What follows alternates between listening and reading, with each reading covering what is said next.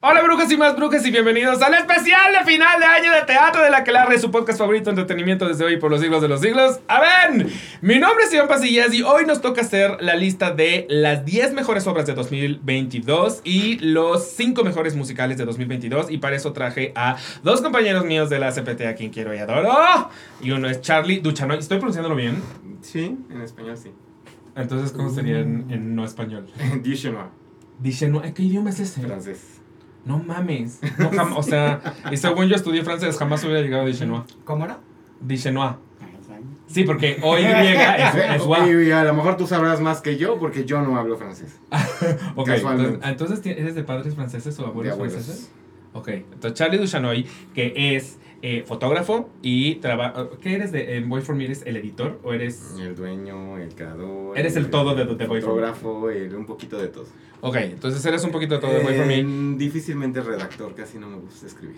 Lo- Pero las visual. fotos que toma son perras, son muy perras. De hecho, muchas de las obras que ustedes ven, sus bonitas fotos las toma Charlie. Y Juan Carlos Araujo, que es lo mismo que Charlie, pero para entretenia. Pero él sí como redactor y como crítico, porque él no toma fotos, las toma su marido. Ah, toda la foto Es entretenida correcto. la toma su marido. Este, entonces, la dinámica de hoy es que nos vamos a poner de acuerdo básicamente para decidir cuáles son las 10 mejores obras de 2022 y las 5 musicales. Las reglas son, que era lo que le estaba explicando ahorita Charlie, solo entran las obras estrenadas en 2022, no reestrenadas en 2022, solo las estrenadas en 2022 y lo mismo los musicales. Y este año no vamos a hacer el bottom, no vamos a hacer lo peor de, porque en su lugar lo que quiero hacer es leer. Estaría buenísimo. Decidimos Yo sí traje mi lista. Tú sí quieres, Yo no peor traer, yo Pues no es que a mí sí me habías dicho, a mí sí me dijiste. Puedo hacer lo peor de. O sea, sí tengo, sí tengo que meter a lo peor de. Sí, sí tengo. Pero, pero también tengo. Nos llegaron muchos comentarios a las redes. Entonces subí hoy, hoy el mensaje de ustedes que meterían a lo, a lo mejor del año. Y nos llegaron muchos. Entonces también los quería leer. También metieron, metieron mucho de prom. Sí, y de prom no es de este año. Amixes. De prom es de noviembre. Y está muy triste aquí Pepe Carmona porque está ahí atrás. Que eh, trabaja para el prom, ante todo. Pero la metimos el año pasado. No tienes por qué sentirte triste. O sea, ya recibió su, su, su bonita mención. O sea, no pasa nada. Y quiero que sepan que Juan Carlos Araujo trajo donas de la infancia. donas que saben a nostalgia.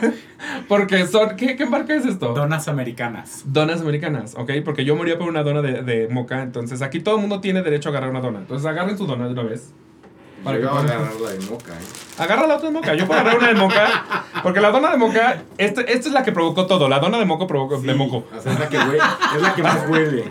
Y es la que provocó que Juanca trajera, trajera donas porque yo moría por una de estas. Entonces. Uf, sí, sí creo que vas a ver a mi infancia muy cabrón. Ustedes también agarren, ¿eh? Pueden besarse con gusto, no pasa nada. Eh, y entonces, pues nada. ¿Queremos empezar? ¿Están listos? No, no estamos listos. Así están listos. Vamos a empezar primero con obras de texto y luego nos vamos a obras musicales. La idea es que cada quien va a poner, ah, hacemos como una ronda así de ir poniendo una, una, una sobre la mesa. Ok. Este, y la última, la número 10, la decidimos entre los tres porque pues ya ha sido tres rondas. Entonces la última será la, la en la que nos pondremos de acuerdo, ¿va? Ok. La que pongamos los demás se quedan tal cual.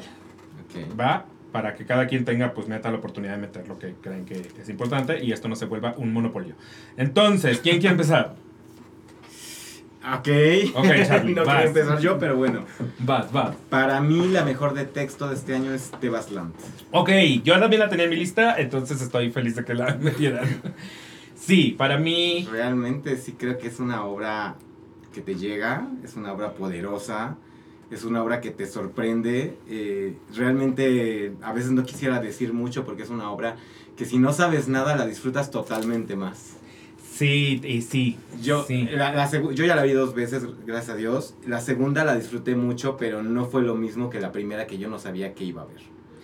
Fíjate que a mí me pasó algo similar, porque Juan Carlos, más bien, yo vi la primera obra de Sergio Blanco fue la de La ira de Narciso. Sí es La ira de Narciso, La ira de Narciso. Sí, el año pasado. Y me engañó en muchas cosas, porque es el mismo dramaturgo. Te engaña. Y salí eh, platicándole a Juan Carlos y él fue el que me dijo, no, te engaña, ese autor te engaña. Asira no está embarazada. Asira no está, por ejemplo, en la obra decían que Asira Bate estaba embarazada. Y yo salí como, güey, ¿cómo que está embarazada? No sé qué. Y Juan Carlos, no, no, no, no confundas.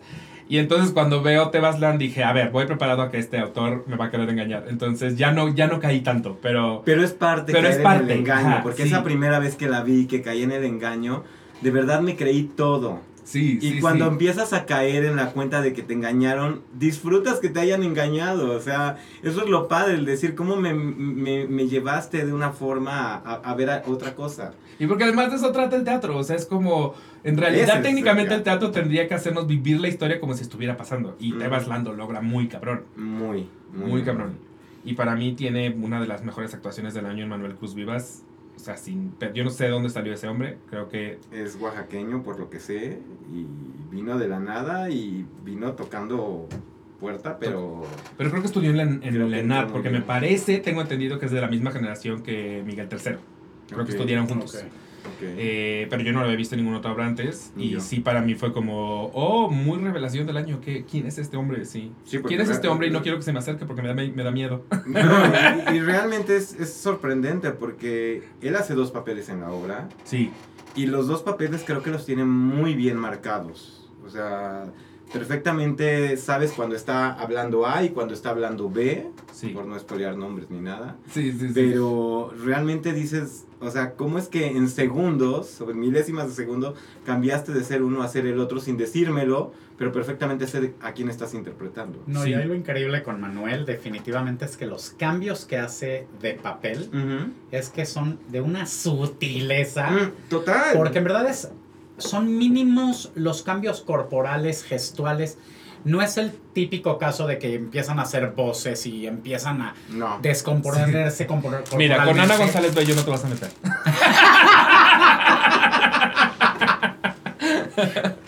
Pero sí, sí Ella, entiendo. eh, ella sí te oye. Ella sí, yo sé, pero lo sabes, te amo. a todas, sí, yo, yo amo a Raimunda, Raimunda, Team Forever. Y ahí eso es lo, lo que hace. Realmente Tebas Land, uno de los puntos más fuertes de, de toda la experiencia, es ver ese, esos cambios tan pequeñitos que tiene Manuel y que realmente crean un personaje. Y en, y en verdad ahí sí nos está dando una muestra de cómo la actoralidad nace de interpretar, no de fingir, no de Totalmente. pretender. totalmente. Y digo, la verdad es que yo no fui tan fan de Tebas Land porque yo nunca pude entrar a la, a la convención. Porque ya lo Engaño, sabíamos, porque tú ya ya- lo Tú veíamos ya estabas venir. buscando el engaño. Y a Ni siquiera es que ya lo buscaba, es que lo encontré muy rápido, pero justo eh, ese es más mi problema que de la obra, porque justo es de ya sé de dónde viene, ya sé quién es y ya sé cuál es su rúbrica. Claro, Pero justo, si tú no tienes ni idea, te la has de haber pasado totalmente. increíble. Sí, por eso Sí. no, no quiero ni espolear nada, porque realmente es una obra para. Entre menos sepas, más la vas a disfrutar. Y sí está bien spoilear porque sí regresa. O sea, ha estado ya en cartelera dos veces y seguramente estará más tiempo. Y merece estar en cartelera. Entonces, Todas las sí, sí, reposiciones mejor, que definitivamente mejor no spoilearla. Pero lo, lo que decías de Manuel, eh, también ni siquiera, no es que suceda con un típico, nos vamos a negros y reaparece y es otro personaje. O sale y entra y es otro personaje. No, o sea, es, es que el cambio es inmediato de un Y a orgánico. otro. Y orgánico, ajá. Y que hablar de la escenografía. Y la escenografía, ajá, o Yo sea, el hecho de que sea una reja, sí. Que uno pensaría, el tener una reja frente a mí que no me impide ver al 100 a los actores, sería contraproducente. y sin embargo, es un reto. foto- Fotográficamente es un reto, definitivamente. Pero decir- funciona, o sea, normalmente no quieres tener un objeto en tus ojos. No. Y funciona. no. Eso está muy cabrón. O sea, sí lo hacen funcionar. O sea, es, es tan parte de lo, de lo inmersivo de la obra que al final no te molesta estarlos viendo a través de una reja. Es un zoológico. O sea, solo es un zoológico. Pero tiene todo el sentido del mundo. Tiene todo el sentido del mundo. Sí, Entonces, cuando entiendes todo el sentido, dices, güey, al que se le ocurrió esto, mis respetos.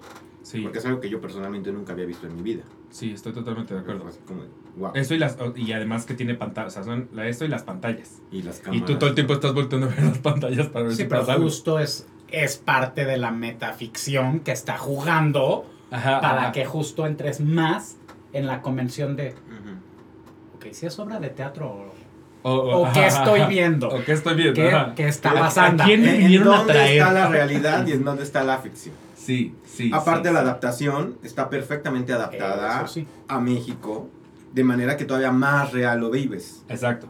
Porque es un escritor uruguayo, ¿no? Y creo que la primera vez se presentó en Argentina. No estoy seguro, pero creo que sí. Creo que yo estoy casi Yo seguro solo que sé que sí. sudamericano, no estoy Y se ha presentado es en otros países. Tengo entendido, por ejemplo, que en Fran- hablando de, de En Chile ya se presentó, en Europa también ya se presentó. Exacto, y en cada país pues tiene Según yo, que este es como el sexto país. tiene que va- transformarse bastante para mantener la esencia. Entonces la adaptación está muy perra porque aquí en México lo, lo lograron hacer de modo que jamás pensarías que no fue escrita para México. Pero es que aparte Todo las, funciona las en México. circunstancias en las que México está teatralmente se Ajá, se adaptó, se como anillo al dedo a Tebasland, porque justo sí existen las condiciones específicamente en Foro Shakespeare, con Itari Marta, con los proyectos que tiene Itari Marta, no hablemos de ese en específico. Pero, pero para no sí. spoilerear, Ajá. pero sí, todo el proyecto de Foro Shakespeare y de Itari Marta en teatro social, por supuesto que apoya toda esta ficción. Totalmente. Estoy de acuerdo, estoy de acuerdo. Ok, Y, entonces. y la- apoya a que te la creas más todo, el todo. Sí, sí, definitivamente. ¿La viste, Manu? Nunca te mandé a ella. ¿La Mm, quisieras ver?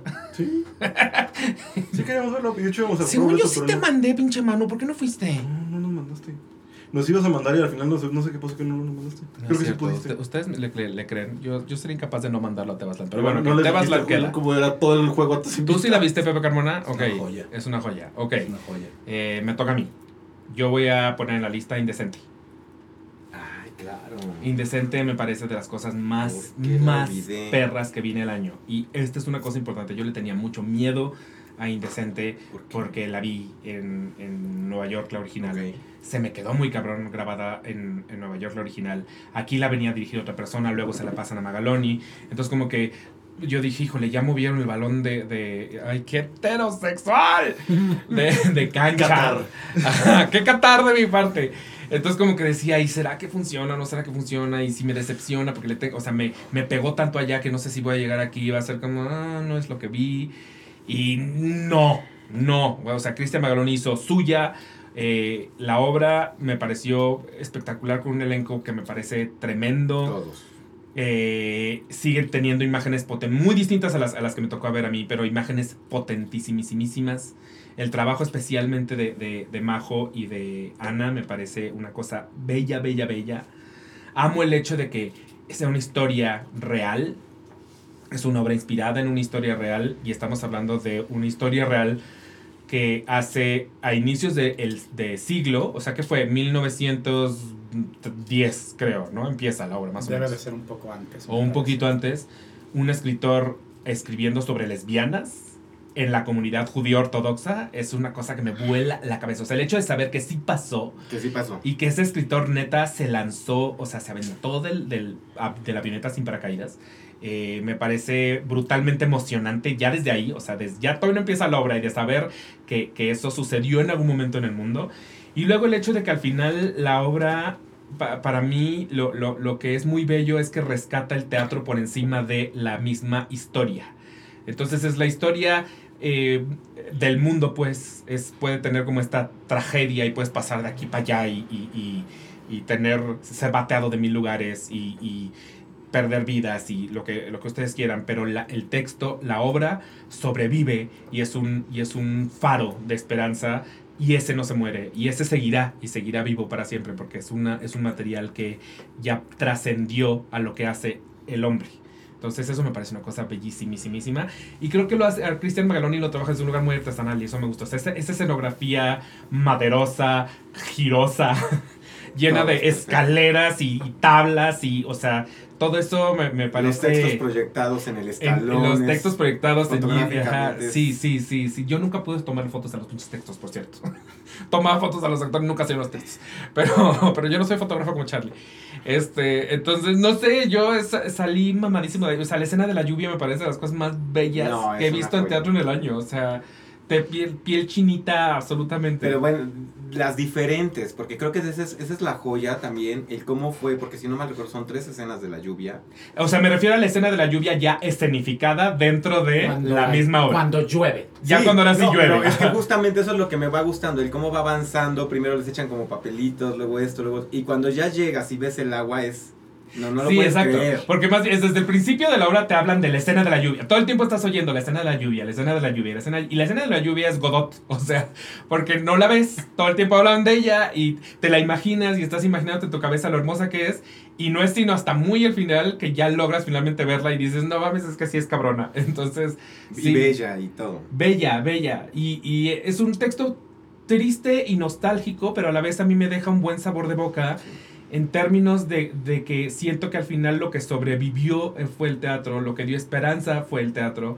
Entonces, pese a que es un tragedión eh, y hay mucho momento para llorar y todo, yo salgo de esa obra sonriendo. O sea, es una obra que me hace feliz. Pero es que hay, hay un punto gigantesco sobre Indecente que de hecho también está en mi número uno en la lista. ¡Yeah! O sea, Indecente para mí es la número uno de, de este año. O sea, estamos hablando de un texto que en papel a mí me parece que es un tabique. En papel es que es densa. pesada. Es una obra densa sobre el holocausto, sobre migración judía, sobre eh, guerra, etc. Insisto, es una obra que dura dos horas y media. Es un tabique. Y En las manos cinco, equivocadas, en Y las manos Y equivocadas. muchos personajes actuados por los mismos actores. Ajá, exacto. En malas manos, esta obra es un horror. Sí. Necesitas de una de un director dirección. tan sensible, pero al mismo tiempo tan conectado con la escena. Porque a mi gusto, aparte, Indecente nos está hablando de, desde tres vertientes. Dos minorías, que es la minoría Judía. judía, y la minoría LGBT, dos minorías perseguidas históricamente, y aparte, al mismo tiempo, es una bellísima carta de amor al teatro Bellísima. que justo parte de eh, la magistral, porque esa de verdad es la palabra para describir la dirección de. Christian, Correcto. lo magistral de su dirección es que mantiene un equilibrio entre las tres narrativas. Porque, Sí. por ejemplo, ahorita que mencionabas esa escenografía, que dices, sí, estas escaleras y maderas y demás, claro, porque lo que estamos viendo es la Es un maquinaria de un teatro. Claro. Todo Por algo es que es visible la tramoya. Todo el tiempo la tramoya es visible. todo el tiempo estamos viendo las, la maquinaria del teatro moviéndose. Y todos los trucos están a, la, A la vista. Expuestos. Nada se oculta, nada sorprende. Sí, sí, sí, sí. Pero te, la obra te rompe el alma. Sí. Desde unas cenizas cayendo de una, de una Chamarra. de una chamarra, de un saco, de una manga, justo por la línea judía. El beso, la, la lluvia por la línea LGBT. Te toca fibras humanas. Te recuerda que de verdad, por diferentes aristas, la obra es sumamente humana. No es de judíos, no es de, de lesbianas, es humana Es en toda su esencia. Y de verdad, no sé si ustedes estarán de acuerdo conmigo, pero nadie la vio venir en el sentido de nadie vio venir, y no porque no sea capaz. Todos hemos visto trabajos de Christian Magaloni y lo hemos aplaudido, pero de un Mirando al Sol, de un eh, Lobo o de un violín a Indecente, hay Sí, un, sí, es un salto. salto Es Muy un salto. grande. inmenso Inmenso. que a mi parecer ahorita pone a Christian Magaloni como uno de los mejores directores de este momento histórico teatral, Sí, de sí. verdad, porque aparte logra no solo escenificar, su trabajo como director de actores es también uno de los mejores, porque vemos sacar lo mejor y en sí lo peor dentro de lo que es lo- son los personajes.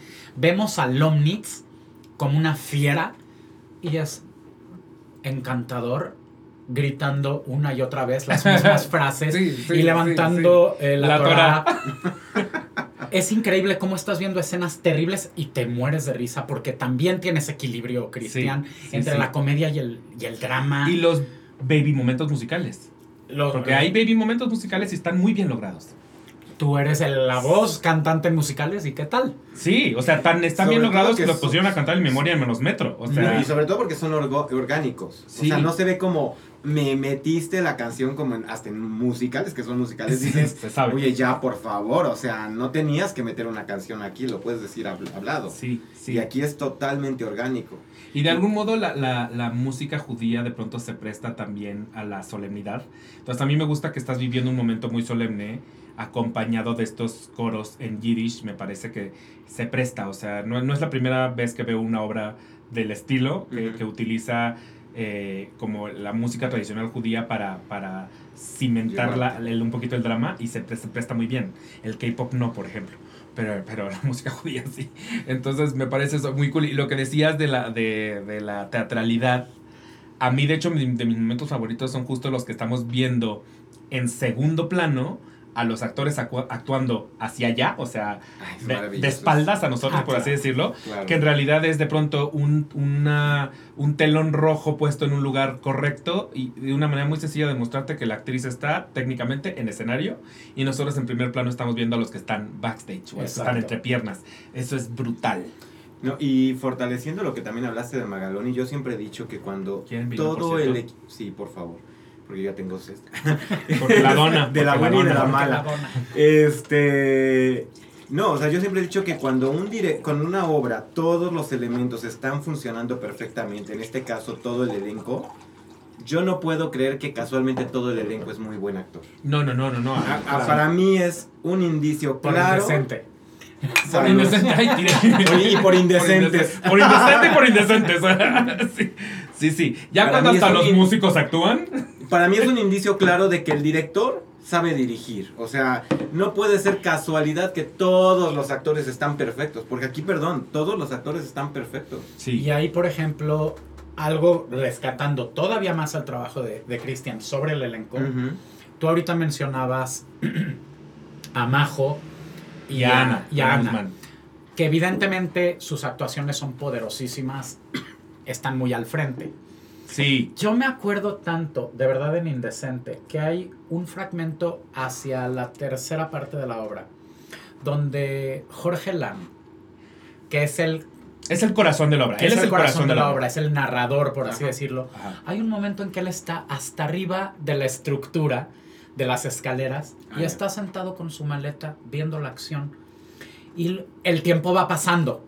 Y cómo llegamos hasta la Segunda Guerra Mundial. Sí. Él no está haciendo nada durante 10 minutos más o menos. Pero está Estoy hablando de un tiempo relativo, no sé exactamente cuánto. Lo ves todo el tiempo cómo le está sucediendo el Te rompe el tiempo. corazón. Pero le está pasando el tiempo. Y lo ves cómo se va envejeciendo. Sí, ese, güey- ese Es güey me parece impresionante. brutal. Brutal. Y eso, o sea, pero eh, destaco ahorita a Alan para justamente lo que dice Charlie, de cómo eh, Christian logra no solamente sacar grandes actuaciones, balancearlas, Sí. porque sí, tienes razón, Majo y, y- y Ana están maravillosas. Pero me parece un poco injusto destacar a alguien en un elenco que en verdad está súper equilibrado Sí, sí, sí, porque no se vota nadie. Nadie sale preponderante. Creo que tenemos un elenco muy sólido en Indecente. Sí, es muy cierto. No, es muy y, cierto. y yo, como- ahora sí que yo como fotógrafo lo primero que aprendes es a que tienes que checar todos los elementos. Y creo que aquí justamente eso es lo que Magaloni como director lo logra hacer. O sea, él no está viendo lo que está haciendo Majo y Ana. Él estaba viendo al mismo tiempo lo que tenía que hacer Jorge, lo que tenía que hacer Lovnis, lo que tenía que hacer todo el elenco. Y a todos les dio una dirección clara de qué tienen que hacer. Yo, ok, la escena son ellas dos. Pero en ese momento tú, tú, tú, tú, tú, tú, tú, tienen este papel y lo tienen que seguir. O sea, Claro. él estaba así como en una orquesta filarmónica donde no puedes estar pensando, aunque tengas un solo de piano, no puedes estar nada más pensando en el piano. Él estaba pensando, ¿y qué está haciendo el violín? ¿Y qué está haciendo el bajo? ¿Y qué está haciendo cada instrumento? Está Cristian de la. Parra. Y es que además ninguno de los actores sale de escena en ningún momento. ¿No? Entonces, todo el tiempo lo- son visibles. Y el escenario desnudo, donde ves la tramoya, es, la- es la joya de la joya. Y una, una- un punto que me parece destacable fuera del montaje es justo esta sensibilidad tan profundamente humana que muestra Cristian. Uno, al no ser judío, al no ser LGBT, y lograr en verdad conectar tan perfectamente con esas sensibilidades, no por impostor, porque entiende que es una historia humana. Claramente Christian está hablando de Hace seres humanos Claro, y como ser humano conecta, claro. sin adjetivos, sin ningún tipo de etiqueta. Y eso es lo que hace a Indecente también algo tan potente, que es una obra que trasciende las etiquetas. Sí. De verdad, una, una joya. Joyaza de México. Y que ojalá vuelva, porque a mí me da. Me da mucha. Tiene. Me, me da No, tristeza, me da sí coraje. Digo, yo, sí, An- Ana estuvo en el podcast y dijo más o menos que sí iba a volver. Pero a mí siempre me dará entre tristeza y coraje, especialmente con las obras que se presentan en el helénico, que siempre tendrán una fecha límite, eh, que les está yendo bien, que sabemos que, que sí están llenando, que Que sí no está yendo la gente, que es que, que- eh, todo mundo le está adorando, adorando y que anyway se acaban, me da como, no mames, o sea, esto, esto- hay que exprimir este pinche limón hasta que no le quede jugo. Y siento que esta todavía tiene muchísimo jugo, entonces... Si no la han visto y vuelve, que Juanca ya dijo que sí. Él, él ya dijo que sí vuelve. Miren, no sé, pero él ya dijo que sí vuelve. No se la pueden perder. ¿Esa ya, ya te la perdiste, Manu? También se la perdió. ¿Te la perdiste, Pepe? No. Él sí la vio. Muy bien. Pepe va ganando. Eh, vas tú. Ok. Bueno, ya inde- Indecente obviamente no cuenta. Ay, decente ya no. Entonces, una que seguro está en tu lista, A ver. violencia. ¡Sí está en mi lista! Violencia de la Compañía Nacional de Teatro. Me parece, Uy, me la perdí. Ay, pensé que ibas a decir que no te gustó. No. híjole, en verdad, Estuvo siempre en mi lista de ver y- esperemos que, la, que regrese y que la puedas ver. Violencia es un texto de Valeria, Valeria Lemus. Y dirección es Diana dirección Sedano. de Diana Sedano. Es una producción de la Compañía Nacional de Teatro. Y de entrada, violencia lo que tiene es que te agarra por sorpresa. Sí, porque el nombre te hace creer que vas a ir a ver algo violento. Es precisamente. una obra que se llama Violencia, es eh, creada por la Compañía Nacional de Teatro. Jamás te esperas reír todo lo que ríes. Jamás esperas ver una farsa de ese tamaño. Sí, Y hasta con momentos musicales. hasta con momentos No, musicales. bueno. Pero aquí, de entrada, hay que, para mi gusto, lo primero que yo destaco de violencia es que es una farsa en farsa. Ajá. En México tenemos un enorme problema de que nunca, o es muy raro, que se entienda la farsa como tal. Sí. Normalmente- De las devoradoras de lado no vas a estar hablando. Puede que sí, si hacemos la otra. Puede que Ay, no, bueno. Perdón, ya, me callo. No, eh, normalmente se tiende en México a hacer comedia en tono de farsa. Dos locas de remate. Sí, exacto, sí, sí. sí. Llevar una comedia donde tenemos personajes que están en ridículo, pero que se llevan a la exageración.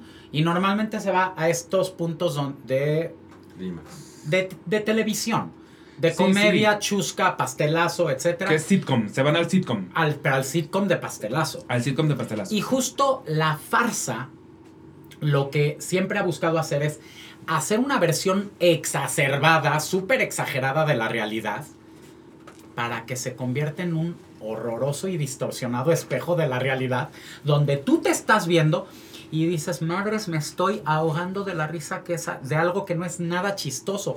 Porque en violencia estamos viendo a Violencia López sufriendo Se la pasa. muchísimo. Ella en realidad se la pasa de la verga. horrendo. Reímos porque personifican sus, sus pensamientos violentos, atroces y ansiedades. Están personificados por otras actrices hablándole a ellas, cosa que se vuelve muy chistoso. Pero en realidad ella se la está pasando de la chingada. Tienes a Violencia López, que la acaban de tronar. Que literal entonces- se llama violencia, sus papás le pusieron violencia. Ok, por Pero- eso se llama violencia. Por eso era violencia. Y es Violencia López, cabe decir. V chica L, Valeria Lemus. ¡Ay, mira! Sí hay elementos autobiográficos dentro de la obra. Eso. Valeria sí lo ha, lo ha dicho. Ok. Entonces, tienes a Violencia López que está sufriendo y en verdad está sufriendo muchísimo porque le acaban de tronar el novio. Cosa con lo que cualquier, o cualquiera de nosotros podemos conectar. Y no solo la tronó, se fue con otra. Ajá. Ajá. Y entonces se le aparecen sus violencias. La que no puede dejar de comer, la que se cree basura, la que, no, la que no quiere separarse de las cosas del closet que son de él. La, la que vive eternamente preocupada por si apagó el gas.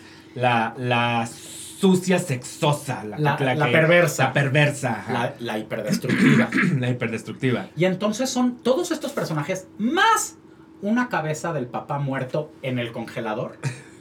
Y la mamá, que como ya se consiguió futuro marido, viene y le regala su muñeca inflable. Ok. Y la muñeca inflable que tiene un pitote, e- eventualmente también acaba siendo personificado por un por un güey porque ya empieza No, bueno. a, a proyectar sus deseos en el pinche muñeco. Entonces, eventualmente el muñeco también acaba actuando. Y lo que tiene la obra es que, por un lado, estás viendo a todos estos personajes ridículos alrededor de una mujer que de verdad no para de sufrir en toda la obra. Ella en verdad no deja de vivir su duelo. Pero todo el público está ahogado de la risa todo el tiempo. Y ahí no me dejarás mentir. Porque todo el mundo ha vivido toda esa serie de cosas. Tres, pero tres cuartas partes de la obra estás riéndote muchísimo. La última cuarta parte sigues riendo al mismo tiempo que se te empieza a generar una angustia Sí, sí. horrenda. Ok. Hay un momento en donde estás de verdad incomodísimo en el, en el asiento porque ves venir un evento que está Ajá, lo ves venir, anunciado. lo ves venir porque está anunciado. sí. Está anunciado desde el minuto 10 Ajá, sí, sí, de sí. la obra. Te lo vienen diciendo y repitiendo y repitiendo. Y, Sí, cuando caes en cuenta de vergas iba a pasar, es muy, es muy Y el problema es que sí. todo. No, no, no, no, no, no lo vas a ver venir. no, porque el problema es que efectivamente. Está tan bien manejado Está que está... mm. Pero el punto es que llega un momento en que dices: Ok, sí, sí va a pasar. Lo que están anunciando no lo van a detener. Sí va a pasar y en eso va a acabar. Y lo que acabas de decir, eso es muy bellísimo. Es muy bellísimo porque justo sí, todos hemos tenido esas ansiedades, esos pensamientos. O sea, justo la, la, la personificación que está en el closet y que cada que ella dice como, ya voy a tirar su ropa. Y ella como, no, no podemos tirar su ropa. O sea, ¿cómo crees que vamos a tirar su ropa? Es como, claro, todos, todos hemos tenido ese ex que no has querido tirar la carta. Y sabes que es como, no, voy a guardar la carta. Es, es, todavía es importante para mí, cuando en realidad esas cosas deberíamos estarnos deshaciendo.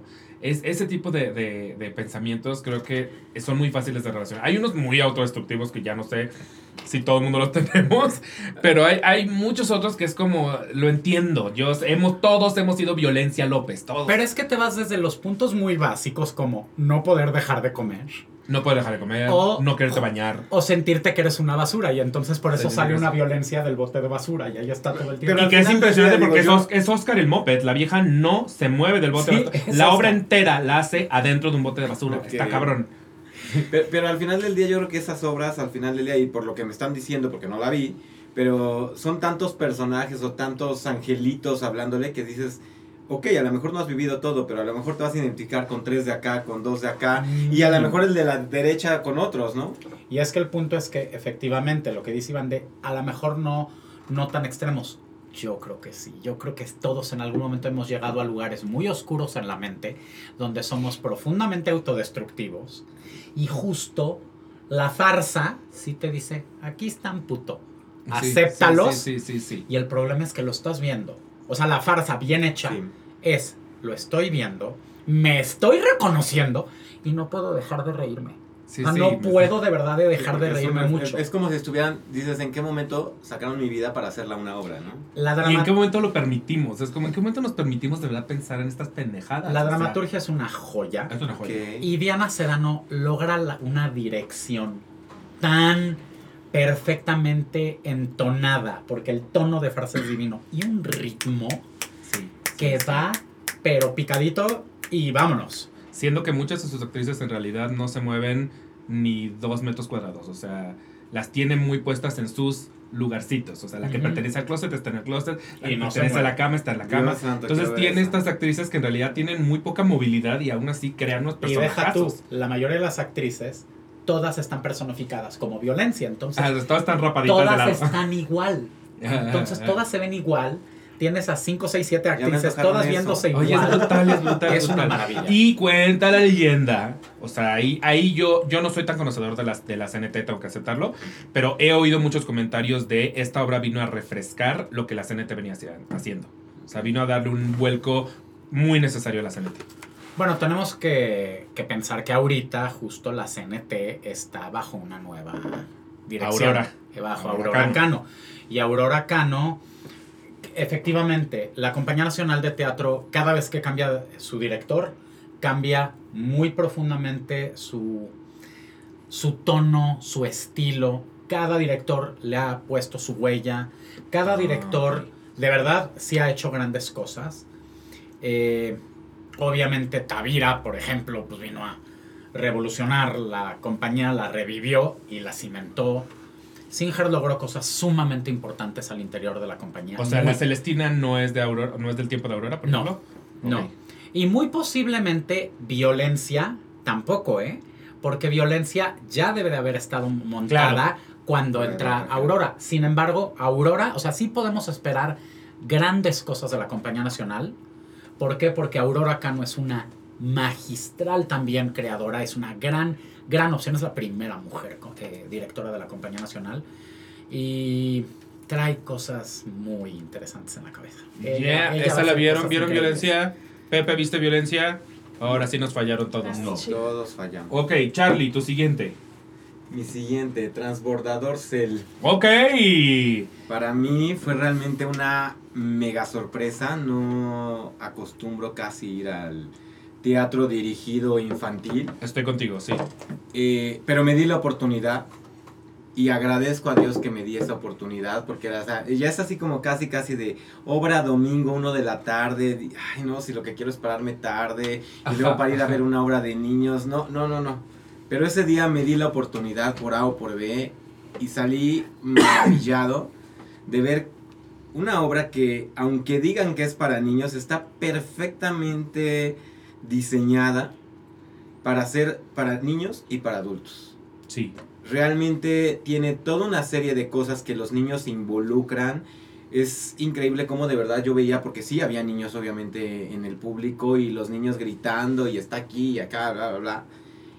Pero también, o sea, tenía toda una serie de, de chistes y de guiños para adultos que decías claramente un niño no tiene forma de entender eso, pero uno como adulto lo divierte y termina siendo realmente una joya en términos de, primero de esa parte de, de que no salí viendo una obra de niños, sino que para mí fue niños y adultos.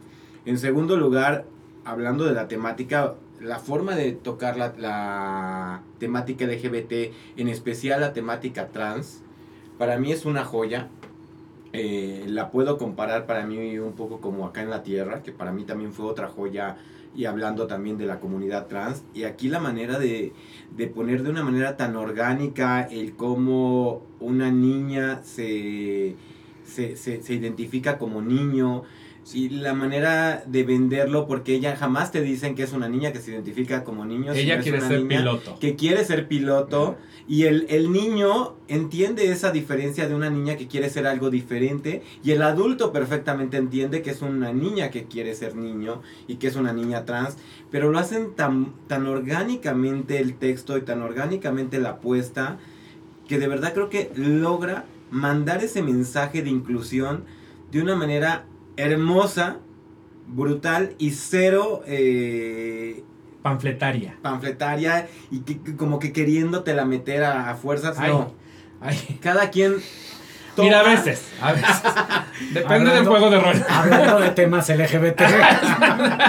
No, re- realmente cada quien lo toma en la forma que cada uno quiere, cada uno le da la interpretación que cada uno quiere, pero el mensaje final termina siendo la inclusión de una manera hermosa y orgánica. Y de verdad para mí eso fue la joya de la joya de, de esta obra. A mí me parece muy importante que estemos haciendo trabajos para jóvenes audiencias que incluyan estos temas. O sea, un- un- una de, de mis, de mis universalmente favoritas siempre será Príncipe y Príncipe. Que Ah, para mí bueno. ya era un gran paso el vamos a hablar de dos príncipes que se aman.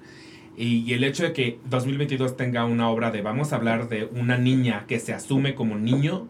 Pero espérame, es la segunda obra de temática trans, de obra infantil. ¿Cuál es, cuál es la primera? La otra es la. No, es de este año. Es, la, es de hace Acá un en la año. Tierra Acá en la tierra. Ah, sí, la mencionó, Sí, acá en la Yo tierra. no vi acá en la, es acá en la tierra. Yo no vi Transbordador Cell. Ah, Pero. Lo que me gusta es que estamos completando, porque dentro del LGBT, por ejemplo, Príncipe y Príncipe habla de una relación gay. gay. Eh, acá en la Tierra habla de un niño Es trans. que se identifica como niña, es una niña trans. Y aquí es un al revés. Es Ah, es la de Asira. Bate. Claro. No la, no la vi, pero lo ubico. sí. No. O sea, ubico incluso a cómo se ve Asira en, en, en la Y caracterización. aquí lo increíble no, es, no, no, tienes que ver esa joya. o sea, dar el salto, a mí me parece que justo de príncipe a príncipe, que es, ok, vamos a tocar el tema de gays, Ajá. Ajá. Con- a, ajá. a de repente dos obras en los últimos dos años abordando temáticas no LGBT, o sea, no LGBT. LGBT. sino ajá. o sea, el Ese tema es el tema más, trans. más cabrón. más ese cabrón. Hablando cabrón. de tema trans. Y eso nos habla una vez más, visibilidad. Y qué, qué gloria que el teatro se esté atreviendo a hablar de lo que muchos otros medios no quieren tocar, pero... Pero aparte, hablar desde estamos. jóvenes audiencias. Exacto. Porque no es lo mismo, o sea, yo tengo otra por ahí, no sé si va a llegar o no a la lista, que también es trans, pero claramente es para un mercado adulto.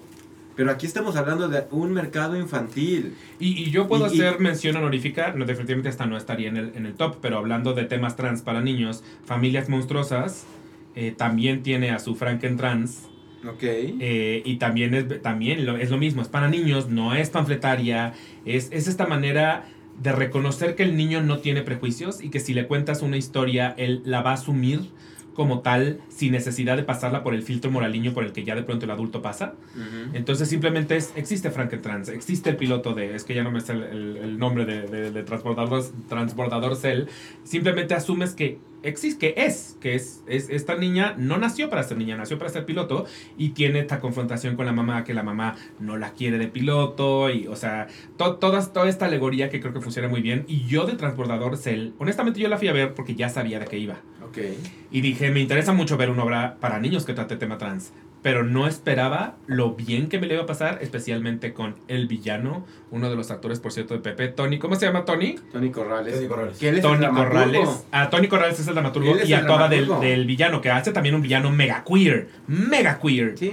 Eh, y puta, yo salí adorando ese personaje. O sea, no solo me quedé con una obra eh, inclusiva, pero además un personaje que me hizo que me la pasara cabrón. O sea, yo lo veía salir a escena y era, oh, voy a disfrutar de este momento, porque cada que salía a escena algo hacía. Que yo reía, que yo aplaudía, que yo era un niño. O sea, me volvió un niño. Te vuelve un niño. Eso, eso es lo padre, que siendo adulto lo disfrutas porque aparte te lleva a ser un niño sin, sin ser esa obra, porque yo ya las he vivido hasta con mis sobrinos, que vas a esa obra porque el niño quiere y dices, pues, pues güey, fui por él, pero yo no me la pasé bien. Y aquí puedes ir con tus sobrinos y tú te la vas a pasar cagado de risa y tus sobrinos se la van a pasar cagados de risa y cada quien va a reírse de diferentes cosas porque eso es lo padre. Sí, y creo que está muy, muy de moda y no en todos lados lo utilizan bien, pero hay, hay una modita de iluminemos con LEDs neón las cosas. Creo que no en todos los casos funcionan. Transbordador Cell es perfecta. Es la única obra que creo que vi que dije, están muy bien usados los LEDs. Porque hay muchas otras que dices, ah, era porque son baratos. Hay una que este año los uso mejor. Al rato lo hablamos de esa ok. obra. En la segunda parte En la segunda parte hablamos de LEDs. Hablamos de... Es que los LEDs, los LEDs se han vuelto yo, así. yo odio los LEDs como LEDs. fotógrafo. Panta- yo también, eh, no, los LEDs y el, El humo. el humo. Puta. Ah, sabía, puta, qué humo. manera, qué manera. Eh, pero ok, Yo en eh, conciertos lo padezco mucho. voy a poner yo sobre la mesa otra más de jóvenes audiencias, pero es que está imposible no tenerla este año, Pedro Melenas. Evidentemente. Pedro Melenas, ¿no la viste? Tampoco. Me lleva Charlie, Pedro Melenas, ¿qué? O sea, ¿no viste violencia? ¿No viste Pedro Melenas? ¿Qué está pasando? Pedro Melenas es claramente la, la heredera de pre- precisamente Príncipe y Príncipe. Este. e- Era una obra complicada porque en realidad los cuentos en los que estaba basado, que yo conocía, porque quiero que sepan que mi novio Daniel, que tuvo un papá suizo y esos, estos cuentos son alemanes, le leía estos cuentos de niño. Los cuentos son verdaderamente atroces y crueles. Son para asustar a los niños. O sea, es como para enseñar una moraleja al, al niño, pero en vez de la, fa- la fábula de Sopo, que de algún modo, pues, ay, sí, la, la, la to- tortuga y la liebre, aquí es como no, el niño acaba sin brazos, la niña acaba muerta, este tal acaba quemado. O sea, son to- todas son súper crueles. Es que es muy impresionante cómo Pedro Melenas, de verdad, la conclusión es, y se murió. Y se murió. O sea, y la niña, Sí. entonces, no quiso Comer la sopa y se murió. y se murió. Pero justo yo conocía los libros. Entonces, cuando, cuando, cuando me vengo enterando que quieren hacer una obra de esos cuentitos, por un lado dije, son cuentitos, o sea, son... No sé si dan para una obra, porque aparte yo creí que iba a ser solo el cuento de Pedro Melenas, ni siquiera sabía que iban a ser varios, varios cuentitos. Y luego decía, y además es muy cruel, o sea, es una obra muy oscura y muy cruel, más bien un texto muy, muy oscuro y muy cruel. Eh, y me parece que agarraron esa oscuridad para crear algo mega lúdico, mega onírico, o sea, esta idea de, de vamos a convertirlo en un circo. Que el circo de por sí siempre tendrá algo, algo tenebroso Oscuro. y perturbante. Ajá, nunca, no, a menos que sea Cirque Soleil, en general los circos siempre te llevan como un lugar medio, medio raro. Como... Ah, incluso el Cirque Soleil tiene un lado Pues sí, bueno, ¿Cuántos chingados no? Sí, incluso el el Soleil, payaso pero... per se es una figura Ajá, el payaso, el tenebrosa, maquillaje, o sea, el como que MC. es- esconde tanto que hasta esconde la bondad y la malicia, ¿no? Sí, como que tienes la idea de que además atrás están los animales enjaulados. No sé, o sea, como No, que hay un, hay un pensamiento de pronto detrás, del, detrás de una carpa de circo que a mí sí me lleva a un lugar oscuro. Entonces creo que oníricamente agarraron eso, esa, esa, esa fantasía que ya es de entrada oscura, pero al momento de contar los cuentos le meten mucha comedia, le meten canción. Le meten unas, un- a unos actores, es que no hay, es otro que en la que no hay un solo actor que no sea El increíble. elenco es El elenco es brutal. Eh, y entonces, ¿Y entonces acaba el volviendo una director? cosa. El director es Artus Chávez. Con Froilán Tiscareño. Ah, Es co-dirección de ambos, de Artus y de Froilán. Exacto. Y se acaba entonces volviendo una cosa muy divertida. Mm, Es- No es oscura, no, no es est- est- esta onda que yo me esperaba que sí fuera a ser taciturna o tenebrosa. Al contrario, es visualmente ta- taciturna, pero entretenida a morir. Y ahí te va. Algo que es increíble de Pedro Malenas es que a nivel género es una mezcla divina entre para niños, entre clown y cabaret. Y, musical. Porque es. Pero justo el, pero el musical es dentro del género. Ah, bueno, de del cabaret, sí. Porque dentro del idioma de los niños hay una crítica. sí. O sea, se está criticando el mundo de los niños, las desobediencias de los niños. Hay una. Y el justo, el llevar estas moralejas de. Y se murió. Llevarlo a esos lugares, eso lo mete dentro de los terrenos del cabaret, de esta insurrección, de este romper esquemas. Y lo que es maravilloso es que justo tienes a las. Justo lo que decías de transbordador. Tienes a adultos y niños divirtiéndose quizás por cosas distintas a momentos. En otros El mismo. todos están encantados con el mismo. En- creo que ahorita en una cualquier reunión, fiesta entre teatreros, si alguien empieza la sopa, Ajá, todo el mundo. La sopa no me la como, no me la como, no me la como. la sopa no me la como, no me la como. Sí, ya, ya es, Es- un hito. Y de hecho, puedo comentar que Pedro Melenas fue un trancazazazazo en la Muestra Nacional de Teatro. Este, en la fiesta de clausura de la Muestra Nacional de Teatro, de ¿Todo el mundo todo mundo empezó a cantar la fiesta, la sopa, no sopa? me la como. Este, fue de las obras más encantadoras. Wow. Y ahí te algo que es increíble. Mientras tienes a los niños riéndose, divirtiéndose y vueltos locos, porque la niña se murió, porque el niño se quedó manco, porque el niño se cayó Se de una montaña y se mató, basta que truenen un ¿Globo? para que a los niños se les rompa el alma. Eso era lo que iba a decir. Es una, es una obra que en general te tiene riendo, pero tiene otros momentos en los que te tensa. O sea, cuando empiezas a escuchar a, a Pedro Melenas, que es meramente un trabajo de diseño de audio, y lo estás escuchando, es- estás en tensión por ver qué aparece. Y sorpresa no aparece nada, en realidad es todo esta imaginación. Y el momento del globo, que es entre el globo y el trabajo de, de Noemí Espinosa, que es, bellísimo, bellísimo. te rompe el alma. Te rompe el alma. Y eso es un entendimiento de Artus, que Artus, a nivel lenguaje clown, Es- Él es entiende perfectamente que en el clown la risa es un vehículo para darte en la madre. O sea, Sí. para romperte el alma a veces. Sí. Y justo logra romperle el alma a todos los niños. Pero ese momento en que tienes... Y no es, la, no es la muerte. Pero deja... Exacto, no es, la, no es la muerte de 40 niños y mutilaciones. Fue que tronaron un globo. Y no es que el globo represente otra cosa más que un globo. globo. Es un globo el que truena. Pero lo increíble es que justo en la, en la función que a mí me tocó, rompen el globo, empiezas a oír a los niños llorar. O sea, los niños sí se pusieron a llorar. porque sí les angustió y les dolió la, la tronada de globo. Y en menos de 3, 4 minutos, Ya está haciendo otra vez. deja tú. Ah, bueno. Sí, sí, sí. es la imagen más bonita de toda la obra. Hay un momento donde se crea magia verdaderamente. Magia. Hacen, hacen un momento de magia que sería terrible spoilerearlo. Sí, sí, sí. No lo. Pero hacen un momento de magia donde justo llevan ese dolor y lo transforman en el momento más bello de toda la obra. Y entonces los niños ven cómo ese dolor se transformó. O sea, hay una, hay una transformación emocional. No, no, no, no, no. Es un trabajo bellísimo. Bueno, Y y ahí sí para te- agregar a mi lista. Sí, sí, sí, sí. Y nuevamente es un trabajo bello de ensamble. Sí, seguramente tiene que. Porque de, de 25 producción normalmente sí hacen la chamba de estar regresando sus. Príncipe, Príncipe ha vuelto mil veces. Yo quiero. Yo creí que 2022 mínimo iba a tener dos puestas de Pedro Melenas. Me sorprendió que no. Pero yo. Estamos en un momento del sí. teatro difícil, Sí. con sí. tanto regreso post pandemia. Entonces, Sí. ahorita yo creo que es como Con 2023. tantos recortes. Y Será con un tantos revamp. recortes, exacto. Pero bueno, quiero, quiero aclarar, para que no me regañes como, como ahorita hiciste con Indecente. es un trabajo de ensamble, todos están increíbles, pero, pero sí quisiera yo destacar, especialmente porque me gusta cuando una persona se deja ir, se... se eh, que, que no forzosamente además viene del mismo clown que, que Artus, porque los que vienen de clown ya conocen, ya tienen esas herramientas, ya conocen esa técnica, ya todo.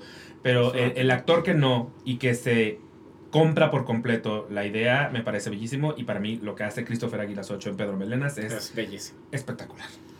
Digo, creo que a nivel elenco hay, efectivamente, hay un elenco muy sólido. Ana ya lo está divina. Eh, Noemí está Noemí, buenísima. pero es que justo, Noemí, Noemí en no hablar. Ajá, no habla, Noemí prácticamente no habla, sí habla, canta, canta. Pero en sí su personaje no habla. Y es un clown en forma y Noemí da clase de cómo hacer clown. Sí, Pero justo la contraparte es Pipo. Es, Es Pipo, Christopher que Aguilar. es Christopher Aguilas Pi- 8. Pipo es- o sea, si, si vendieran peluches de Pedro Melenas, comprarías a Pipo. Esa es la efectivamente, el que quieres llevarte a tu casa y quieres ponerlo arriba de tu chimenea para verlo todos los días es, Es Pipo. No, y en Clown lograr eso realmente es una joya, porque eso es, eso es, eso es lo padre de Clown. Sí, Digo, desgraciadamente, y ya me botaste de mi Ernest Amboro, porque ya es de años pasados, pero fue lo que yo más disfruté. O sea, como alguien sin decir una sola palabra te mueve sentimientos, porque puedes llegar, o sea, yo digo, hablando de la otra, mi, mi otra que no puedo hablar porque no es de este año, pero que fue Ernest Button, que es otra de Clown, o sea, llevarte de reír a de repente estar llorando y todo eso sin una sola palabra, es decir, estos son señores actores y el que sabe manejar eso en Clown es porque sabe actuar, sí. no cualquiera te lo hace. Y otra cosa que es muy aplaudible es que tienen a dos músicos en escena que obviamente ayudaron con toda la, la producción, pero la producción está llena de canciones, no solo la sopa, aunque la sopa es obviamente el himno. Eh, Yo ya me la pero fue- todas las fue premiaciones. exacto. la música en realidad la crearon entre todos, o sea, los, los actores que no son músicos, todo mundo puso sobre la mesa el... ¿Qué tal que suena? Y entonces, a partir de ahí se creó la música, ¿no? Eh, eh, Eso es, este es- hasta eso fue un trabajo en conjunto. Entonces, sí, buenísima. Pedro Melenas. Siguiente, tú. Me sigues tumbando, porque efectivamente yo tenía también Pedro Melenas. Bueno, obvio nos íbamos a repetir en varias. Y yo tengo, quisiera mencionar, traté de, de- a la hora de hacer la lista, Ajá. también traté de incluir diferentes lenguajes. Ok. Y una que, que quisiera rescatar es Noche de Reinas. Ok. Noche no de. Reinas eh, va a estar ahorita no el 8 y el 15 de diciembre. Ok. Eh, va a tener funciones, ahorita no me acuerdo dónde, pero va a tener funciones. Y es una eh, es un trabajo de César Enríquez. Es teatro es, comunista. es así la vi yo. Este, Me lleva. ¿qué, Con Mel cuál- Fuentes, que sí amo Mel Fuentes. ¿Cuál versión viste? ¿Esta última? En el Eh, Yo vicio. la vi hace como un mes. Ah, perfecto. Entonces sí viste esta última versión. sí, la que ya son actrices porque lo que cuentan es que la otra no Pero era. es que... Es que César como que va tallereando sus obras, ¿no? Un Lo poquito. que pasa es que la historia en sí de, de Noche de Reinas es una. Es, es algo muy impresionante porque César va a trabajar a una casa, a, un, a una casa de ayuda para gente trans y utiliza el teatro como mecanismo de salvación. Y entonces utiliza a gente trans de la vida, no actores. Nadie está interesado en ser eh, actriz. Y empieza a crear este espectáculo en base a, corrígeme si me equivoco, Noche de Epifanía Creo que sí. de, de Shakespeare. Pero es a partir de ellas, a partir de sus vivencias, a partir de quiénes son. Y entonces crea esta primera versión de Noche de Reinas que desaparece. ¿Por qué? Porque parte del elenco desapareció. Ya no regresó, volvió a caer en las drogas, se suicidó. Y entonces crean, empiezan a crear esta segunda Noche de Reinas a partir de la memoria de De ese primer montaje. Ah, qué bonito. Entonces, no solo es la obra Noche de Reinas, es Noche de Reinas. Estamos montando la Noche de Reinas que esas reinas crearon. Crearon. Y entonces, la siguiente temporada de Noche de Reinas, si no están las mismas, va a ser el remontaje de la obra de la obra. Y ese es el proyecto, seguir creando memoria de todas estas personas trans, estas mujeres trans que han pasado por, eh, por momentos muy difíciles en su vida. Hoy por hoy sí, ya hay Actrices, como Mel Fuentes. como Mel Como Fuentes, Mel. pero efectivamente Mel Fuentes es actriz y ella lo dice en la obra. Yo sí soy actriz. Y de hecho es una de las bromas en la obra. Yo sí soy actriz. Cuando las otras, hay una que es una vocera muy importante dentro de la comunidad trans, que tiene una fuerza política dentro de la, dentro de la comunidad trans, pero todos los demás no lo son.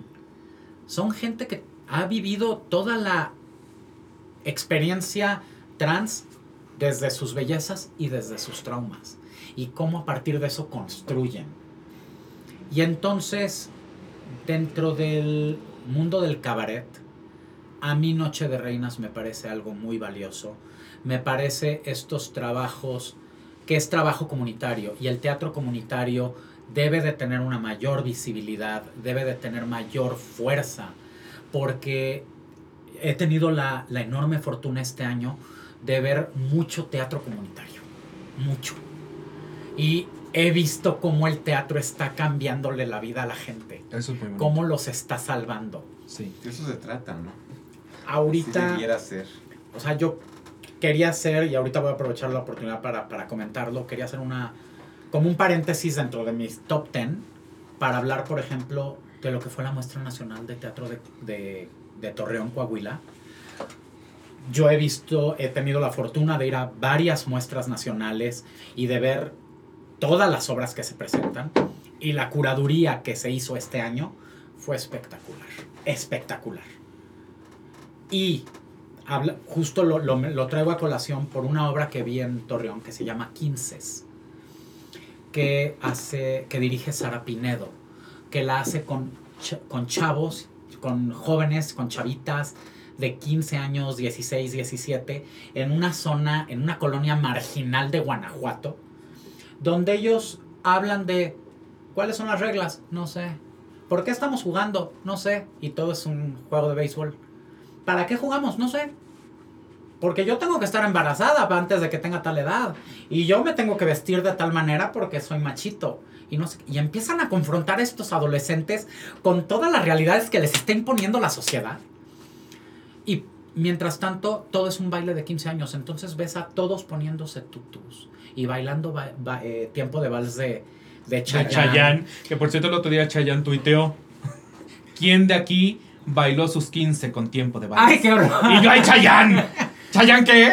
Pero imagínate que ves a un chavito de 17 años que te dice, hola, mi nombre es tal, eh, estudio la prepa en mis tiempos libres, veo televisión, es- hago esto de teatro, en los veranos este, trabajo como albañil, no sé qué, y que lo ves todo, voy a usarlo, digámoslo, heteronormado, y lo ves cómo se pone el tutú, cómo lo, la, la obra le pide que realice toda una serie de cosas que van en contra de su... sí, de lo que le han de la enseñado iden- que es la de masculinidad. Ajá, y lo ves duro, duro, luchando con eso y rompiendo los esquemas Y fue una de las obras que se llevó una de las grandes ovaciones de pie de la muestra nacional. Y eso es el teatro comunitario. Porque estás pensando que ellos. O sea, ya olvídate del público. Si el público se transforma, vale madres. Ellos ya son mejores personas. Ellos, en Noche de Reinas, pueden salir de una adicción, de una depresión. Pueden encontrar respuestas a través del teatro. Sí. Y esas cosas hay que promoverlas, hay que aplaudirlas, hay que visibilizarlas y mencionarlas.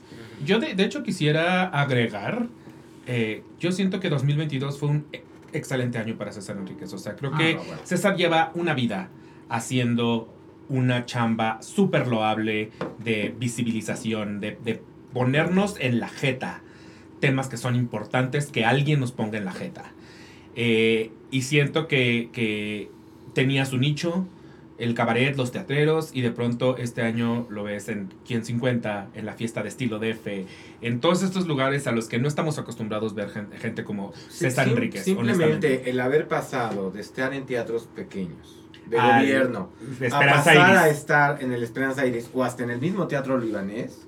Sí, y llenarlo, porque van varias fechas que llena, que no hay ni boletos ya si quieres comprar de última hora, eso es un gran logro y Es se lo aplaudo y se lo felicito. Y qué chingón que ese tipo de personas estén teniendo el éxito que merecen. Sí. Porque aparte, no solo lo merecen por ello, lo merecen por todo lo que están haciendo. Y por lo como que representa, comunidad. además. Comunidad trans, comunidad gay, comunidad VIH positiva, todos los No temas que binaria, está o sea, to- eh, binaria. cada, cada o cuánto sea, ves una persona no binaria tan destacada, o sea, y hasta en el opening de los metros, o sea, está, Sí, claro. me encanta verlo en todos lados. Porque efectivamente lo hemos visto triunfar en el teatro libanés, con, comer- con, en el teatro comercial, que ahorita lo que decías, perdón, en León, hace cinco años, más o menos, en la muestra nacional de León, él clausuró la muestra nacional con la Pretty Woman y fue una ovación de pie Sí, por la comunidad teatral de más de 10 minutos. Y le Era da, una ovación de pie que no y la paraba. lo merece. y le da voz a gente obra. que no siempre tiene voz y hace su chambita de, de, de acercarse a la gente correcta, porque si bien ella es no binaria y va a escribir y va a trabajar una obra trans, justo es, vamos a hacerlo con mujeres trans. Si es eh, seropositiva, vamos a atraer a, a esta gente seropositiva y hablemos del tema. Eh, nada se lo saca de la manga, nada es como, así me Sí, imagino hay como que todo Siento que hay muchos autores.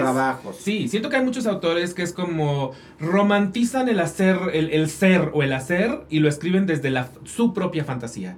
Y César hace su chamba. Y César, aparte, viene de lugares sumamente honestos. Sí. De verdad, la honestidad. Su trabajo se trabaja, nota honesto. ¿no? Es- Y eso es lo padre, o sea, porque gran ser lo sientes, lo sientes en el escenario. Para mí, al final del día, cuando estás en un teatro y sientes que ese actor te, ta- te está transmitiendo honestidad en su propio personaje, se lo compras Sí. y lo disfrutas y creas empatía.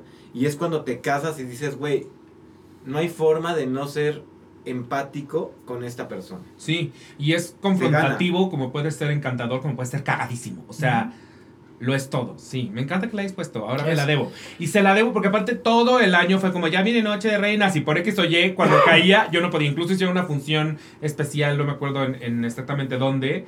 No pude ir, o sea, fue una y otra y otra que no pude ir. Entonces, Noche de Reinas como que me ha eludido, pero me la debo. Sí, Es digo, es imposible ahorita ver todo. lo acabo Es de ver. imposible todo. Lo pues, acabo de ver que va a estar el 8 y el 15. Ok, el 15, por ejemplo, no estoy. Este. Entonces, es, eso, eso me está costando trabajo. Pero lo que sí, seguramente se va a enfocar va a más en esas, porque aparte eh, la Prieti va a tomar un descanso mínimo de un año. O sea, sabemos que todo 2023 la Prieti, la Prieti no regresa. Ay, no. Entonces, seguramente sí. Lo- ya lo, lo anunció. Ay, O sea, no. así fue como le dio una despedida porque va, va, va a retirar la Prieti un rato, la mete en el cajón. Lo que significa que seguramente se va a enfocar un poquito más en estos proyectos. Entonces, quiero creer que regresarán. Pero bueno, vas. Tu siguiente.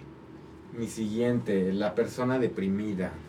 La persona deprimida, según yo la pusimos el año pasado, Charlie. Ah, yo te pregunté hace rato y me dijiste esa todavía puede entrar. No, la persona deprimida no es 2020, no es 2022, ¿no? Es 2000.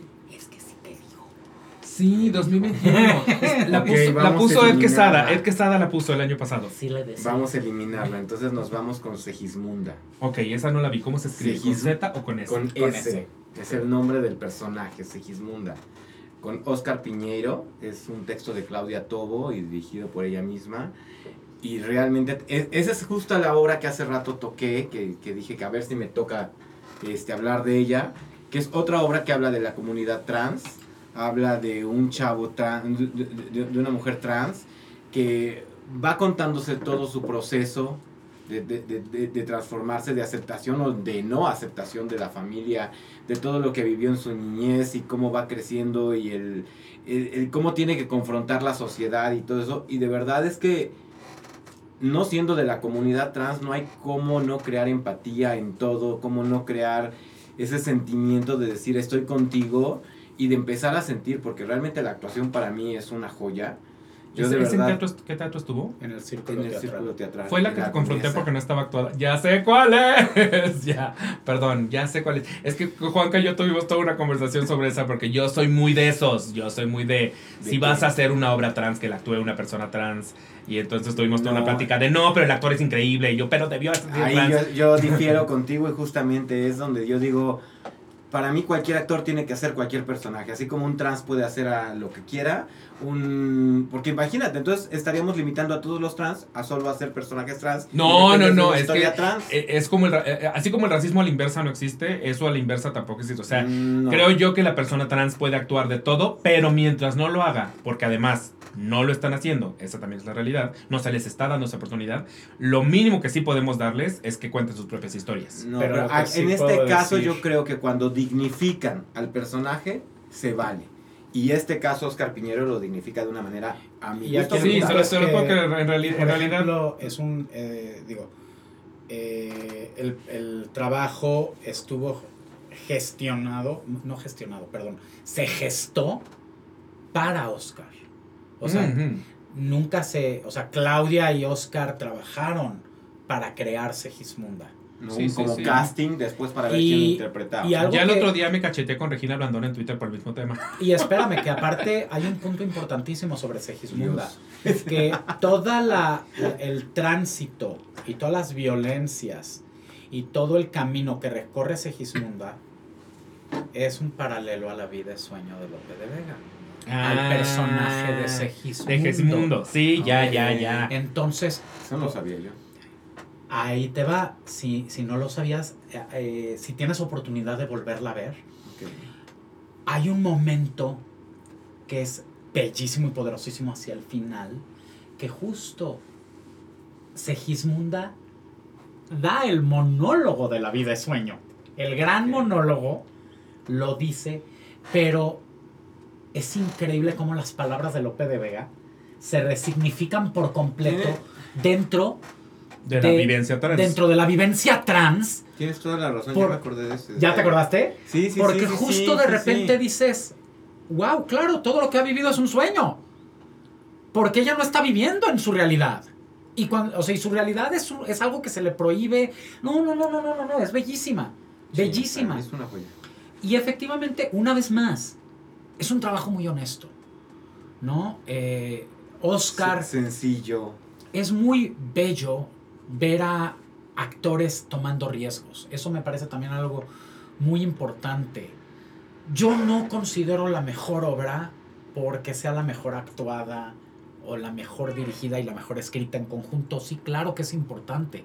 Pero, por ejemplo, Noche de Reinas no tiene actoralidad, pero tiene algo de honestidad profunda. Y eso, y, eh, eh, sin, sin querer decir que Oscar no está haciendo un gran trabajo, porque lo está haciendo, Oscar de donde parte es de un lugar muy real. Porque tal vez no sea trans, pero sí está partiendo desde su propia realidad para construir a su personaje. Y, de- y es muy evidente cómo él se está permitiendo la fractura. Claro. ¿Estás de Sí, acuerdo? Sí, perdón. No, y- Perdónenme, y te- mi, te tema queda para todo otro podcast.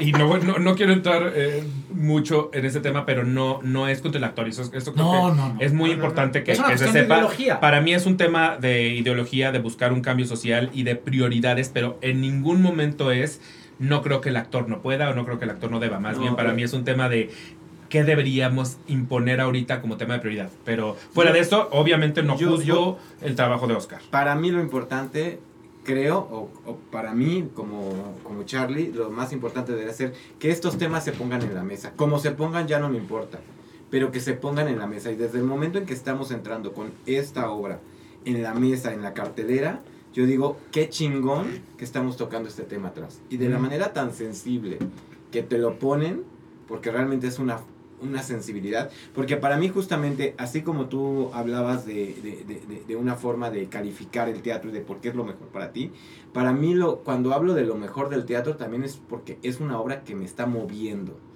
Pueden ser los mejores actores, pueden ser lo que sea. Si a mí la obra no me está moviendo esas fibras por dentro y no salgo erizado, para mí la obra entró sin son ni gloria. Entró, mi entró a mis ojos, mente. pero no a mi corazón. Hay obras que créeme que yo te puedo decir que- como fotógrafo, qué joya fotográficamente. Uy, sí, te entiendo. sí. Y, y es una maravilla fotografía y ya quisiera sacar mañana las fotos.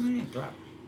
Pero como obra no me hizo sentir ni madres. Mm. Es muy, Mm, mm. es muy impactante como de Y, repente... y hay obras que dices, a lo mejor hasta ni siquiera me dan las fotos que, que yo quisiera, porque la escenografía es súper simple, súper esto, pero de verdad salí movido, salí con la piel chinita, salí llorando, yo soy un llorón.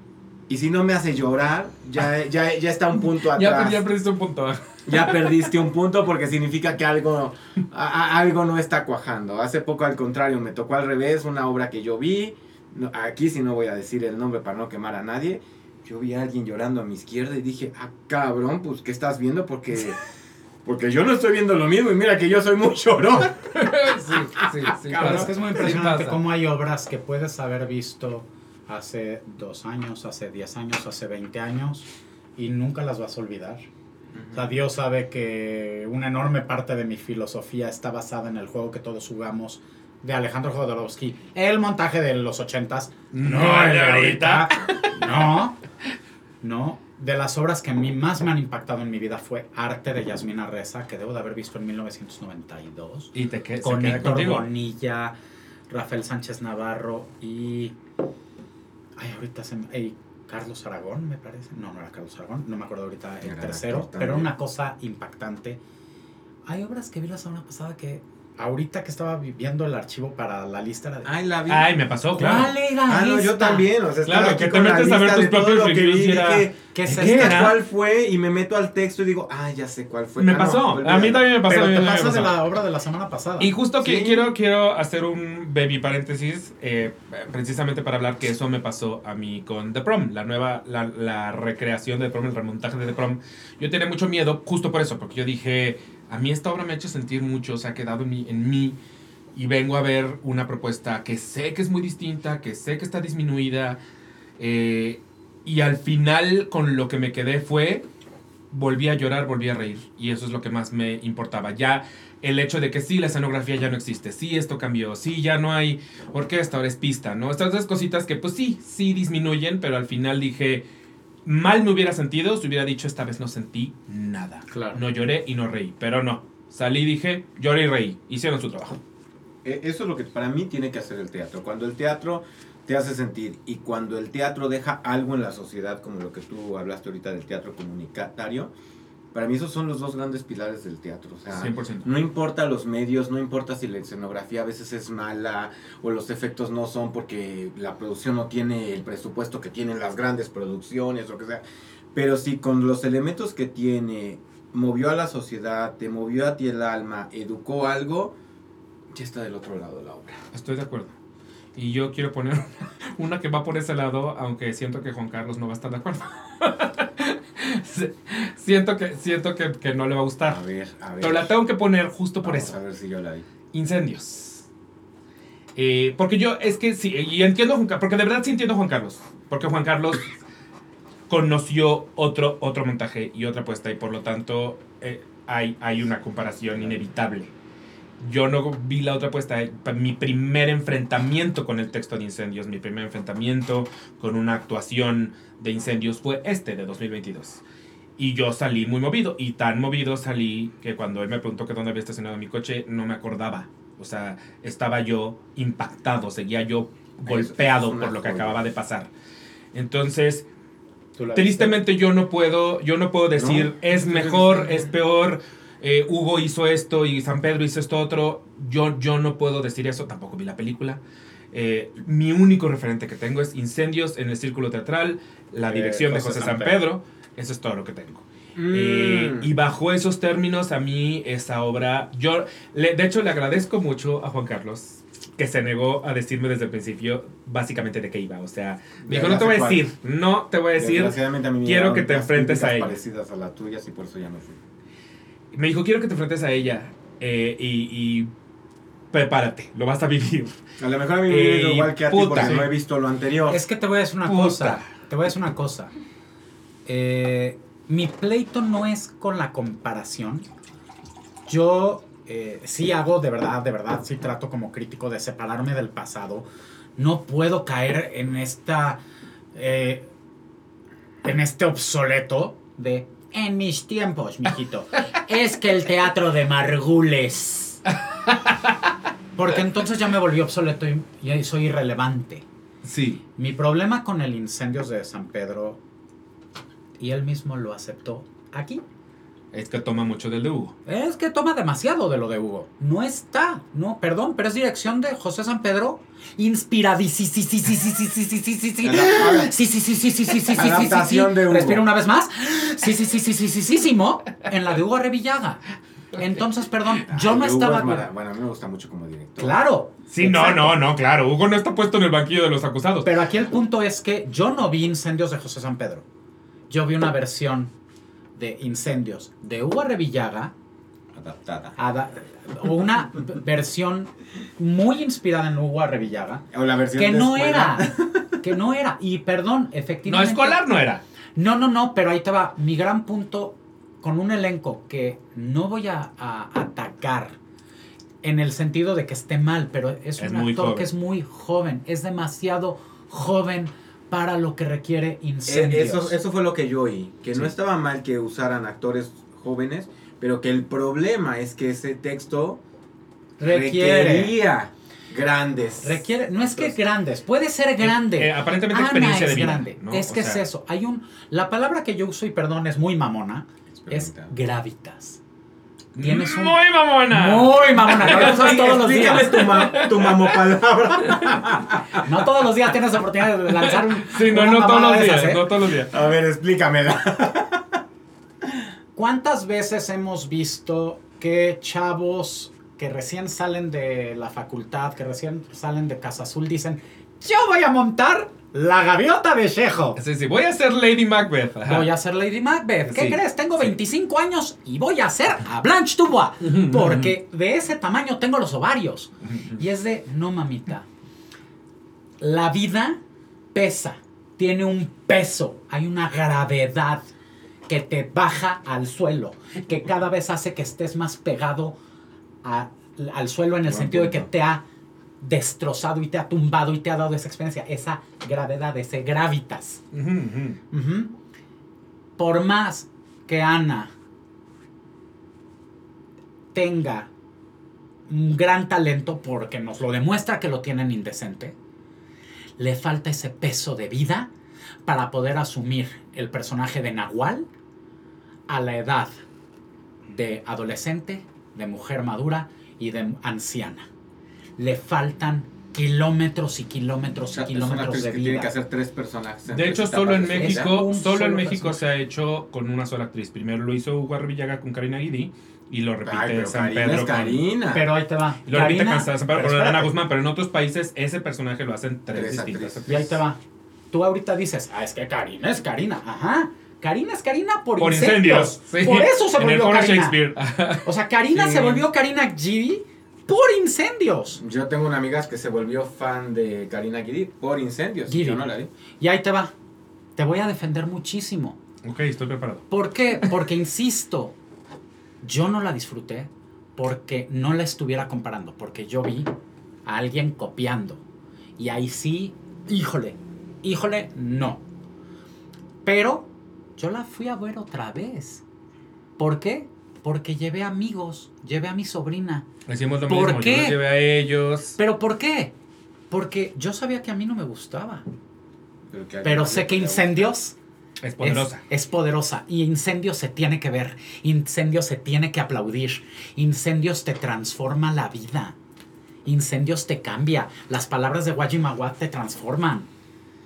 Y efectivamente, ¿estaba copiando a Hugo? Sí. ¿Les falta Gravitas? Sí. ¿Pero sucede?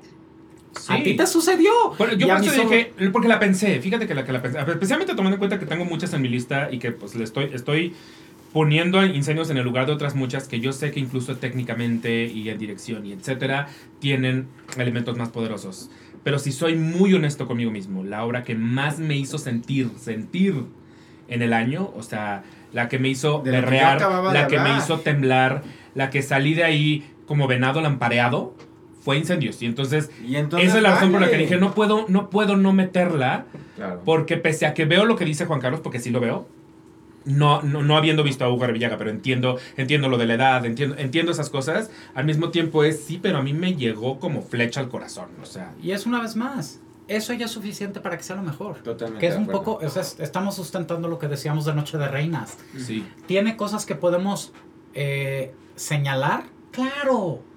No por eso no dejas de sentirla, no por eso no dejas de La cambiarte. mejor obra no tiene que ser la que tenga todos los elementos perfectos. Esa es la re- realidad. Yo sí, cada- sí, sí, yo sí. cada vez creo que Ust- ¿Ustedes qué opinan de incendios, niños? No, salí devastada. Sí, y seguía dándole vueltas y seguía dándole vueltas. Todavía pasaron días, semanas. Y es que no puedo creer lo que vi.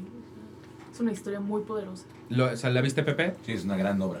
Sí, ¿te Sí. gustó? Manu, ¿te gustó? Sí, pero ya había visto la película. De hecho, justo en un punto fue como. Ya Cuando empiezan a revelar lo que pasa en realidad, dice, no, esto ya lo vi, Se ya llama sé qué La mujer pasa". que canta la película. Ajá. Y yo, no manches, ¿dónde viste esto? Esto no se ve en ninguna. No, sí, lo vi en una película y esto es esto, esto, esto. Y yo, Qué bueno Sí. para no ver la película y esperar una Nada más. proposición. Sí, Sí, sí, y sí. sí la va a ver, sí la va a ver. Yo, yo te diría que sí la vieras pese a, pese a que hay comentarios en contra, porque es- esta, esta obra eh, provocó que hubiera comentarios a Sobre favor y en porque al contra. final del día, gracias a Dios, yo no tengo esa comparativa. Exacto. Exacto. Por más que seas humano, por más que no quieras comparar, güey, vas a comparar. A mí, yo- lo dije- A mí me pasa con The Prom. Yo amo The Prom. Es mi musical favorito de México del último año. Bueno, del último ante, anteaño, porque ya es del año pasado. Pero no puedo no comparar con la nueva producción. Sorry. Exacto. Por más Yo que lo amo. Lo dije en Instagram ahora que, que fui a ver The Prom. Dije, me da mucho miedo no poderles hacer un review lo más objetivo posible porque sé que tengo en mi cabeza la otra. Sí, pero ahí hay un punto importante. Sí es la misma. Sí, sí, es la misma. Sí, The Prom sí es la misma. sí, sí. Sí, sí, es sí, la sí, misma producción, sí es la misma propuesta. Aquí no. Sí, sí, Y sí. ahí, yo lo único que te voy a decir es, ve a verla y no te acuerdas de una cosa. Pase lo que pase, siempre te amaré. Ajá. Eso, eso te parte la madre. Ah, Esa es la frase. Ahora que estamos juntos. Todo estará Todo. No, estará ya, bien. ya paren de. Yo sí soy- Igual, yo- esa es otra que no vas a ver, no vas a ver venir por donde te putea, no lo vas a ver venir en No. absoluto. Eh, No, y y esas yo, que me putean me mueven muy cabrón, porque yo me dejo putear. O sea, la niña yo una- cuando me es un empiezan a, a clava ras- en la garganta. cuando me empiezan a rascar así, yo me dejo ir como. sí, sí, sí. O sea, yo, y yo eso es lo y que eso disfruto bonito. del teatro, llegar el momento en el que digo, ya, confío y me dejo ir. Hagan conmigo Y, lo que y quieran. yo vi una compañía muy comprometida, Ah, claro. muy, muy Eso es una dejándose chingonería. ir. Y me encanta que desde, que desde el momento. Hay una música que me parece preciosa. O sea, la idea de, de estar acompañado por una citara, que eso como que. ¿Quién? Ya sabes. Vas a llorar. ¿De dónde de, de entrada sacaron a un citarista? Cu- Cuando la compañía está comprometida es todo, ¿eh? Para mí, mucho. Compañía O sea, ejemplo para mí, The Prom. Sí. The Prom, Es lo ensamble, ya primero sabes, que notas, yo siempre he dicho que The Prom es una obra de ensamble. sí. Porque el ensamble es el que, es que es el que se- el personaje que se lleva las palmas más que Anaí, más que Gerardo, más que todo. O sea, porque de verdad el ensamble lo ves con una energía que dices, güey, yo quiero ir a trabajar con esa energía, Sí, sí. El No momento en que los dejan solos y solo ellos bailan es de los, de los Wow, más es, la, es, la- es el más esperado. Sí. Y es el cierre del primer acto. Y aquí me gusta mucho de entrada que utilizan el, el círculo teatral, eh, que es un chorizo, de la mejor manera posible. Eh, Es que se- eso fue lo que hizo Hugo en el foro Shakespeare. eh, ok, pero yo no vi eso. Y sentar a los actores entre el, entre el público y que de pronto se separan y... y Es que eso no fue idea actu- actúan. Ya sé, pero es lo que yo viví. Es lo que viví. Y musicalmente me parece muy bello. Y sí, y sí, sí creo que Ana Guzmán es una brutalidad, pese a que es joven. Y me muero por ver una viene de ella. promesa. Me muero por ver qué viene de ella. O sea, Eh, que ella, por cierto, ahora que vino me dijo, dejen de decirme tan joven porque no soy tan joven como ustedes creen. En realidad Sí, no es tan 31. joven como nosotros creemos. Pues no, ya no está tan joven. Pero se ve muy chiquita. Pero sí para el papel. Se ve muy chiquita y en realidad lleva poco tiempo en el teatro, eso también es cierto. Pero yo creo que es de estas no personas que vamos a ver crecer magníficamente. Me emociona mucho. Y Lucía Madariaga, Ma- pedazo de actriz. O sea, pedazo de Maravilloso. Maravilloso. Entonces, bueno, perdóname por poner, incendios. no, sabía, sabía. es que sí creo que tiene. Ah, y quiero mencionar una cosa que no tiene forzosamente que ver con incendios, pero ya dijimos dos que estuvo en el círculo, que estuvieron en el círculo teatral. Y justo lo he platicado aquí con Pepe Carmona presente porque él tuvo obra en, en el círculo teatral. Eh, y me parece interesante cómo del círculo sabemos tan poco. O Oye, sea, sí. la cartelera del círculo está escondida. Es un No, pedo. el teatro está escondido. El teatro está escondido, nunca sabes que está. O sea, creo que el círculo les que tiene cosas interesantes tiene un gran problema de difusión. A mi gusto. Bueno, yo siempre he tenido una relación de profundo amor con el círculo teatral. Pero mira, él incluso que estuvo con obra, en el- te puede decir, nadie sabe que, está, que estás ahí. Y está mal, porque sí, o sea, cuando tienes un teatro con cosas con calidad, porque, perdón, Y con una cafetería hermosa que, y, que a mí me invitan y ya los tengo como que medio sí, que la curaduría ya dices, híjole, Híjole, mano, cada- te conozco, Perdón, te conozco. pero ya fui a 8 y de 8, 7 fueron una... Exacto. Y ya medio que ni voy, ¿eh? Hace Sí, poco me dio contigo. coraje porque hubo dos obritas que alguien me dijo que estaban buenas y yo dije, híjole, es que ya no sé si creerte o no creerte porque todo lo que vi es para ahí es malo. Y en el círculo teatral me ha ido muy bien. El Exacto. círculo teatral. van tres que veo últimamente y las tres me han gustado. Y, y- y de verdad, la o otra, sea, obviamente. llego temprano, te sientas en las mesitas, pides algo de beber, algo de comer, el ambiente está hermoso. O sea, La, la comida todo- está la, rica, el la café comida está rica, todo el mundo te trata con amor. O sea, es un lugar padrísimo, No nos pagaron. desaparecido. O El círculo teatral, digo, es el es la creación de Víctor Carpinteiro y de Alberto Alberto Estrella. Estrella. Es su, es su hijo. Y en verdad lo han cuidado con una cantidad de amor impresionante. Yo he visto grandes en los últimos entonces que le den más 10 años. para que vayamos. Alberto Estrella, ¿qué hacemos? ¿Qué hacemos, mano? ¿Qué hacemos? Hagan algo. Y de hecho, sí les puedo decir que la pri- el primer lugar, y eso siempre lo he dicho, el primer lugar que le abrió las puertas a Entretenia para decir, sí, Jálate, ven y te, te una doy una te doy espacio para una crítica, fue el Círculo Teatral. Ahí está. Fue el primer lugar. Entonces a tú ya le tienes fui. un amorcito Ah, no. especial. Mi, a, a mi esposo, yo lo conocí la- por primera vez afuera del Círculo Ay. ¡Ay, Bueno, ya! Acabamos de limpiar toda la miel que hay aquí abajo. Sí, sí, sí, Yo tengo sí. mucho amor al Círculo, mucho. Mucho, se le tiene amor. Ok, tu última. Ah, ya es mi última. Ya Sí, es ya la última y luego la, décima- la nueves. décima es... Híjole. Los chingadazos. Ahí van a Ok, estar buenos los entonces- chingadazos. Yo aquí tengo que Ok, de las opciones que me quedan, fíjate que para seguir dándole variedad, para darle un poco de variedad, voy a hablar de Risitos de Oro no habla alemán. Ah, Ay, cabrón. Explícame qué es eso porque ni yo ni Ah, cabrón. van a tener chance de verlo. oro. el Esa próximo año. No habla. Va- vaya, no me enteré que existía. Sí, yo tampoco. O sea, Cuéntame. ¿dónde está mi? Se supone Ahí está. que va a regresar el próximo año. Es un trabajo creado por eh, Paula Watson. que Ah, a- ya me cae muy bien.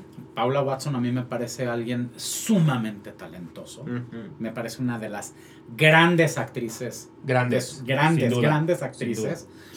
Y es un trabajo que está desarrollado a partir de lo que ella vivió, eh, lo que ella perdió, sin ningún tipo de artífice melodramático, ni mucho menos. ¿eh? Estamos hablando de todo lo que ella perdió por la pandemia.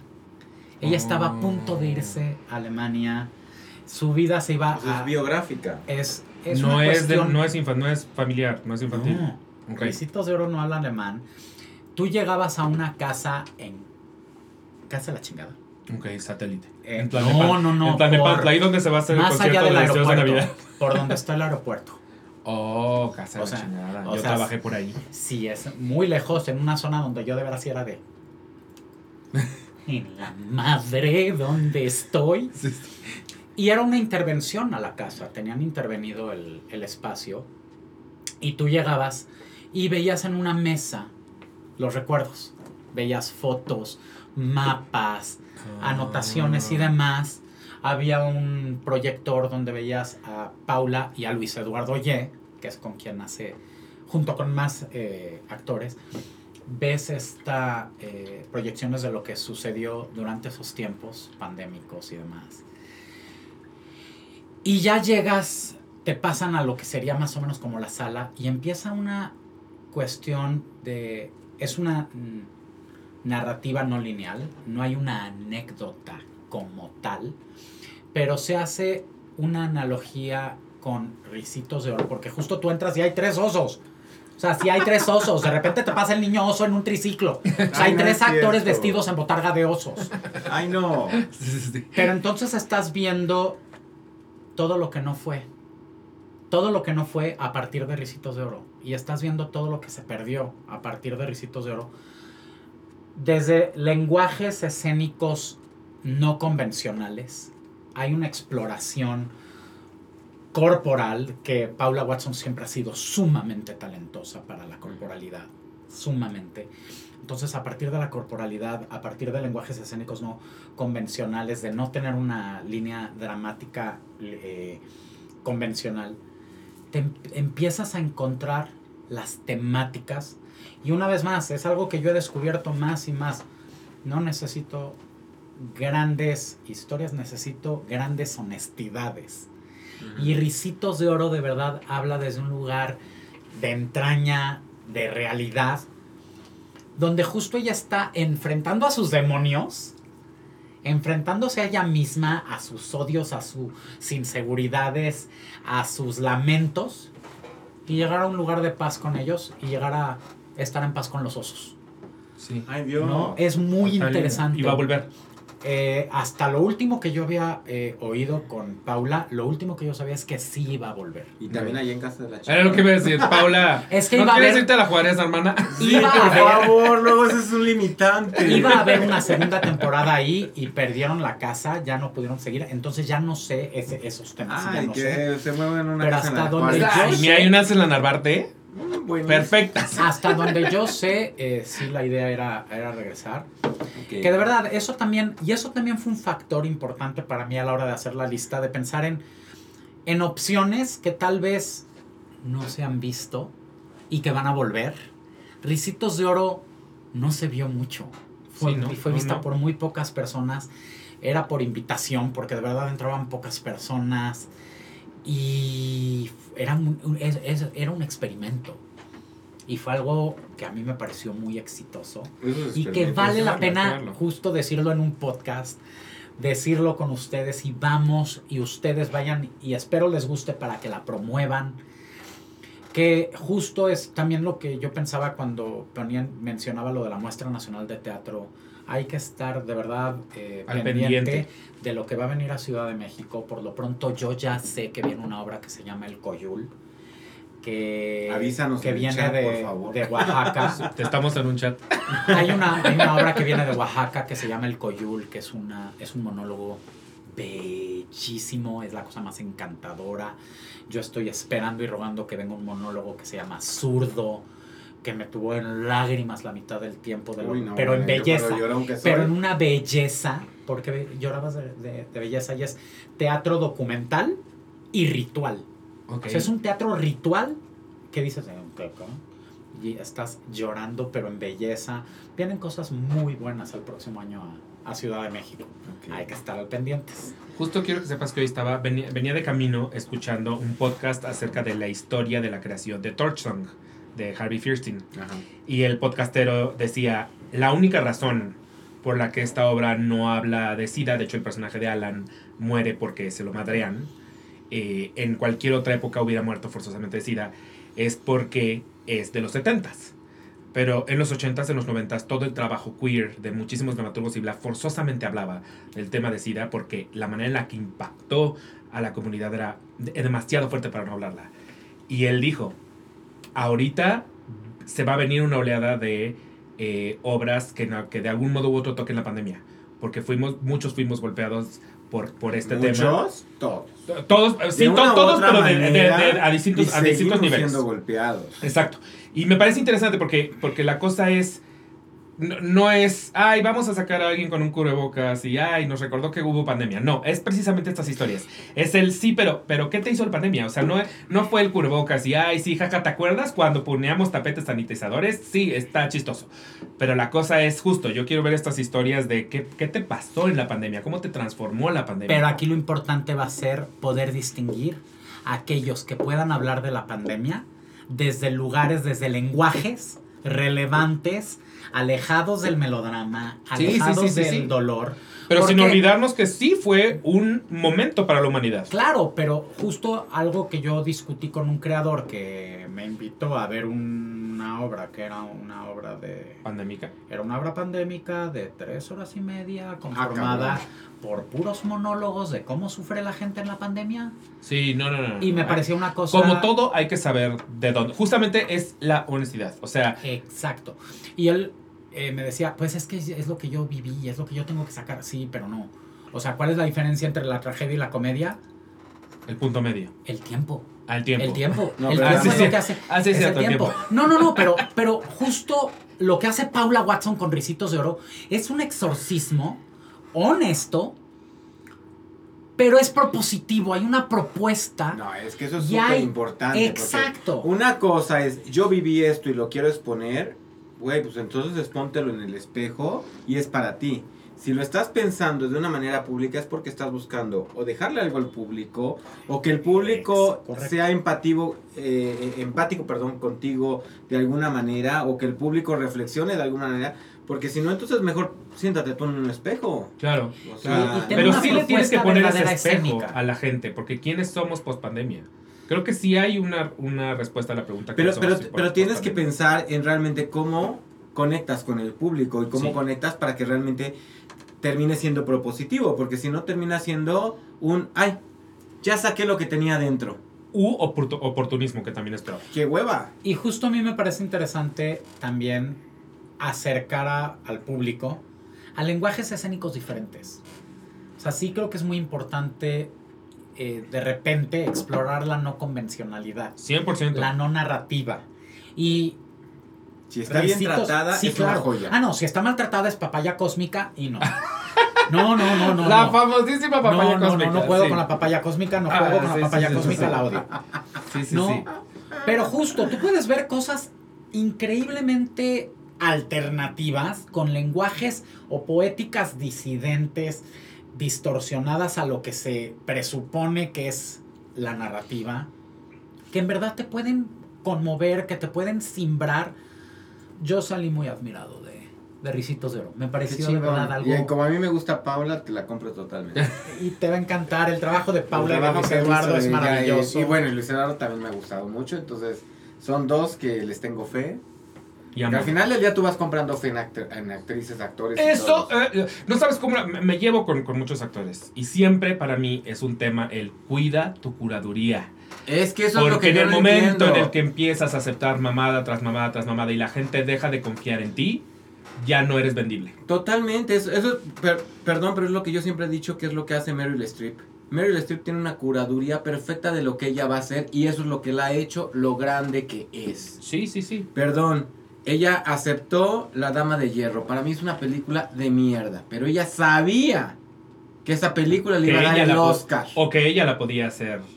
y que ella le iba a dar wow. Sí. O sea, mi anécdota con esa película, imagínate, que es que yo la vi después de la entrega de, de Oscars, que es la primera entrega que no veo en vivo. Salgo de ver la película y digo, esta mujer debería de ganar el Oscar. Y me dice, el Oscar, pendejo, hola". ayer se lo llevó. Tenemos un recordatorio para ti. Y, Aquí, güey, no, aquí en México yo tengo actores que ven el póster y digo, curaduría. voy a ir. Claro, por supuesto. Eso O te sea, habla justo de un un Cristian Magaloni. proyecto. O sea, yo veo que a Magaloni involucrado en algo, voy a ir. O sea, yo Por ya lo sé. supuesto. ¿no? y a lo mejor no todo es 10. Porque no todo tiene que ser 10. No todo tiene que ser pero 10, ya pero- un pero no. 9, un 8, un... pero cuando de repente ves esos 6 es que dices, Pero espérame, amigo, O sea, por favor. justo ahorita que pones el ejemplo de Cristian, yo no considero que todo lo que hace Cristian es exitoso. No, Yo pero mínimo es interesante. Por ejemplo, le- eh, comentando justo de estos lenguajes disidentes y demás, eh, poéticas alternativas, por ejemplo, yo veo el nombre Luis Alcocer y corro. Corro a verlo. Y no todo está bien. Y hay Y no todo cosas está bien. que falla. A mí me y pasa justo, con Hugo. Y Luis acaba de tener un working progress con Cristian Magaloni. Y dije, no mames, Cristian Magaloni y, y Luis Alcocer juntos, esto es una locura. Y justo fue de, "Mm, todavía está medio coser esto, todavía no está. Y era, era un working progress, o sea, Sí. no estaba eh, listo y demás. Pero justo Luis, por ejemplo, está explorando constantemente. A mí me parece que él es un verdadero autor. Y está todo el tiempo explorando desde lugares muy reales, muy honestos, desde unos lugares súper oscuros. Y a veces logra verdadera, verdadera magia el juego de mamá. El juego de mamá me, me parece una de las mejores obras que he visto en los últimos cinco años. Y luego hay otros trabajos que dices, ok, no está tan sólido, pero está explorando. Sí. Y ahí es donde Sí, está sí, padre. Y sigues viendo cuando efectivamente sigues viendo esas exploraciones y sigues viendo esos trabajos padres.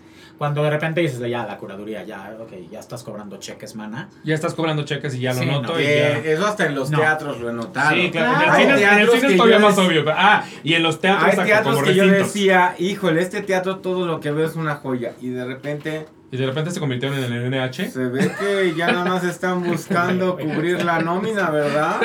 Culera. En el Wilberto Cantón se convirtió. Pues. No, perdón, Ok. pero de repente sí dices, ay, mira, ¿por qué estás en esto? Ah, tiene fi. Ah, exacto. No, eso del efiteatro yo a veces digo. Ese ya es también tema para otro podcast porque. Sí, uy, uy, da, tanto da con la- co- da Uy, coraje cuando volteas y dices, y mis impuestos y están Mis impuestos ahí. están aquí, exacto. Pero bueno, Y a mira, ver. eso mi tenemos número- para la siguiente parte. Mi número uno del bottom tiene fi. Eh, sí, sí Ah, pasa, sí ya, pasa. que cuál- ya sé peor. cuál vas. A ver, Porque la mía está en para el la tres. 10, En el para, el, dos. para el top 10 de la última nos tenemos que poner de acuerdo. Entonces, propongo Híjole, que híjole. pongamos igual y cada uno sobre la mesa una y discutimos cuál es la que se merece el spot. Ese- ese yo tengo todavía dos, creo. Dilas, Creo que yo tengo. A ver, di las tuyas, di las tuyas. dilas tuyas, nada más dilas. Híjole, yo tengo que se quedaron en la rayita, pero No, porque Ya no las traía. coincidencias. pero era Network o Hamlet. Yo no tenía ninguna de esas dos en mi, Yo en mi lista. Yo tenía Calle Amor. O sea, tengo otras, pero creo que la que me interesa destacar es Calle Amor. Ok, ¿y tú? Juanca, Yo podría tener Otto. ok. Que yo no la vi. Yo tenía también, hice una dupla tramposa, que era Silencio Reina, que es las dos nuevas obras de los colochos, Ok, no la vi. Tampoco. y una para que te va a hacer muy feliz. ¿Cuál? El show debe continuar. También la tenía en mi lista. Sí la tenía en mi lista, pero ahorita que pensé dije, a ver, el show debe continuar o Calle Amor. Y me parece que Calle Amor tiene un... Lo que quiere decir es muy importante. La manera en la que lo dice es muy creativa. Eh, la energía... O sea, es que Marcos ¿Tú Radocha sí hace un viste? trabajo bellísimo en el A show ver, debe ¿Viste continuar. que hay amor? Yo no vi Calle Amor, pero vi el show debe continuar. También tiene una antes cosa de muy bella No, que no, decir. espérame. Amo el show debe continuar porque es Marcos y Marcos Pero tiene un cariño técnicamente no es específico, 2022. Pero no es 2022. También y a mí me votaste muchas por no ser Es muy- 2022. o sea, si somos Nada muy, más si somos muy técnicos, punto. sí, sí. Porque la realidad es que murió por la pandemia. O sea, no logró tener es que es temporada por la pandemia. Ese es el problema, que no sé si tomarla o no tomarla. Yo creo que si somos justos no podemos tomarla. Pero le podemos mega hacer una mención honorífica. Mención sí. honorífica Tanto sobre- que sí. esta vez yo Saluda a 2022 Marcos. no la vi. Saluda a Marcos porque Sí, sí, es muy bella. Es muy bella. Sí, es muy bella, sí, él es sí, genial, sí, o sí. sea. Sí.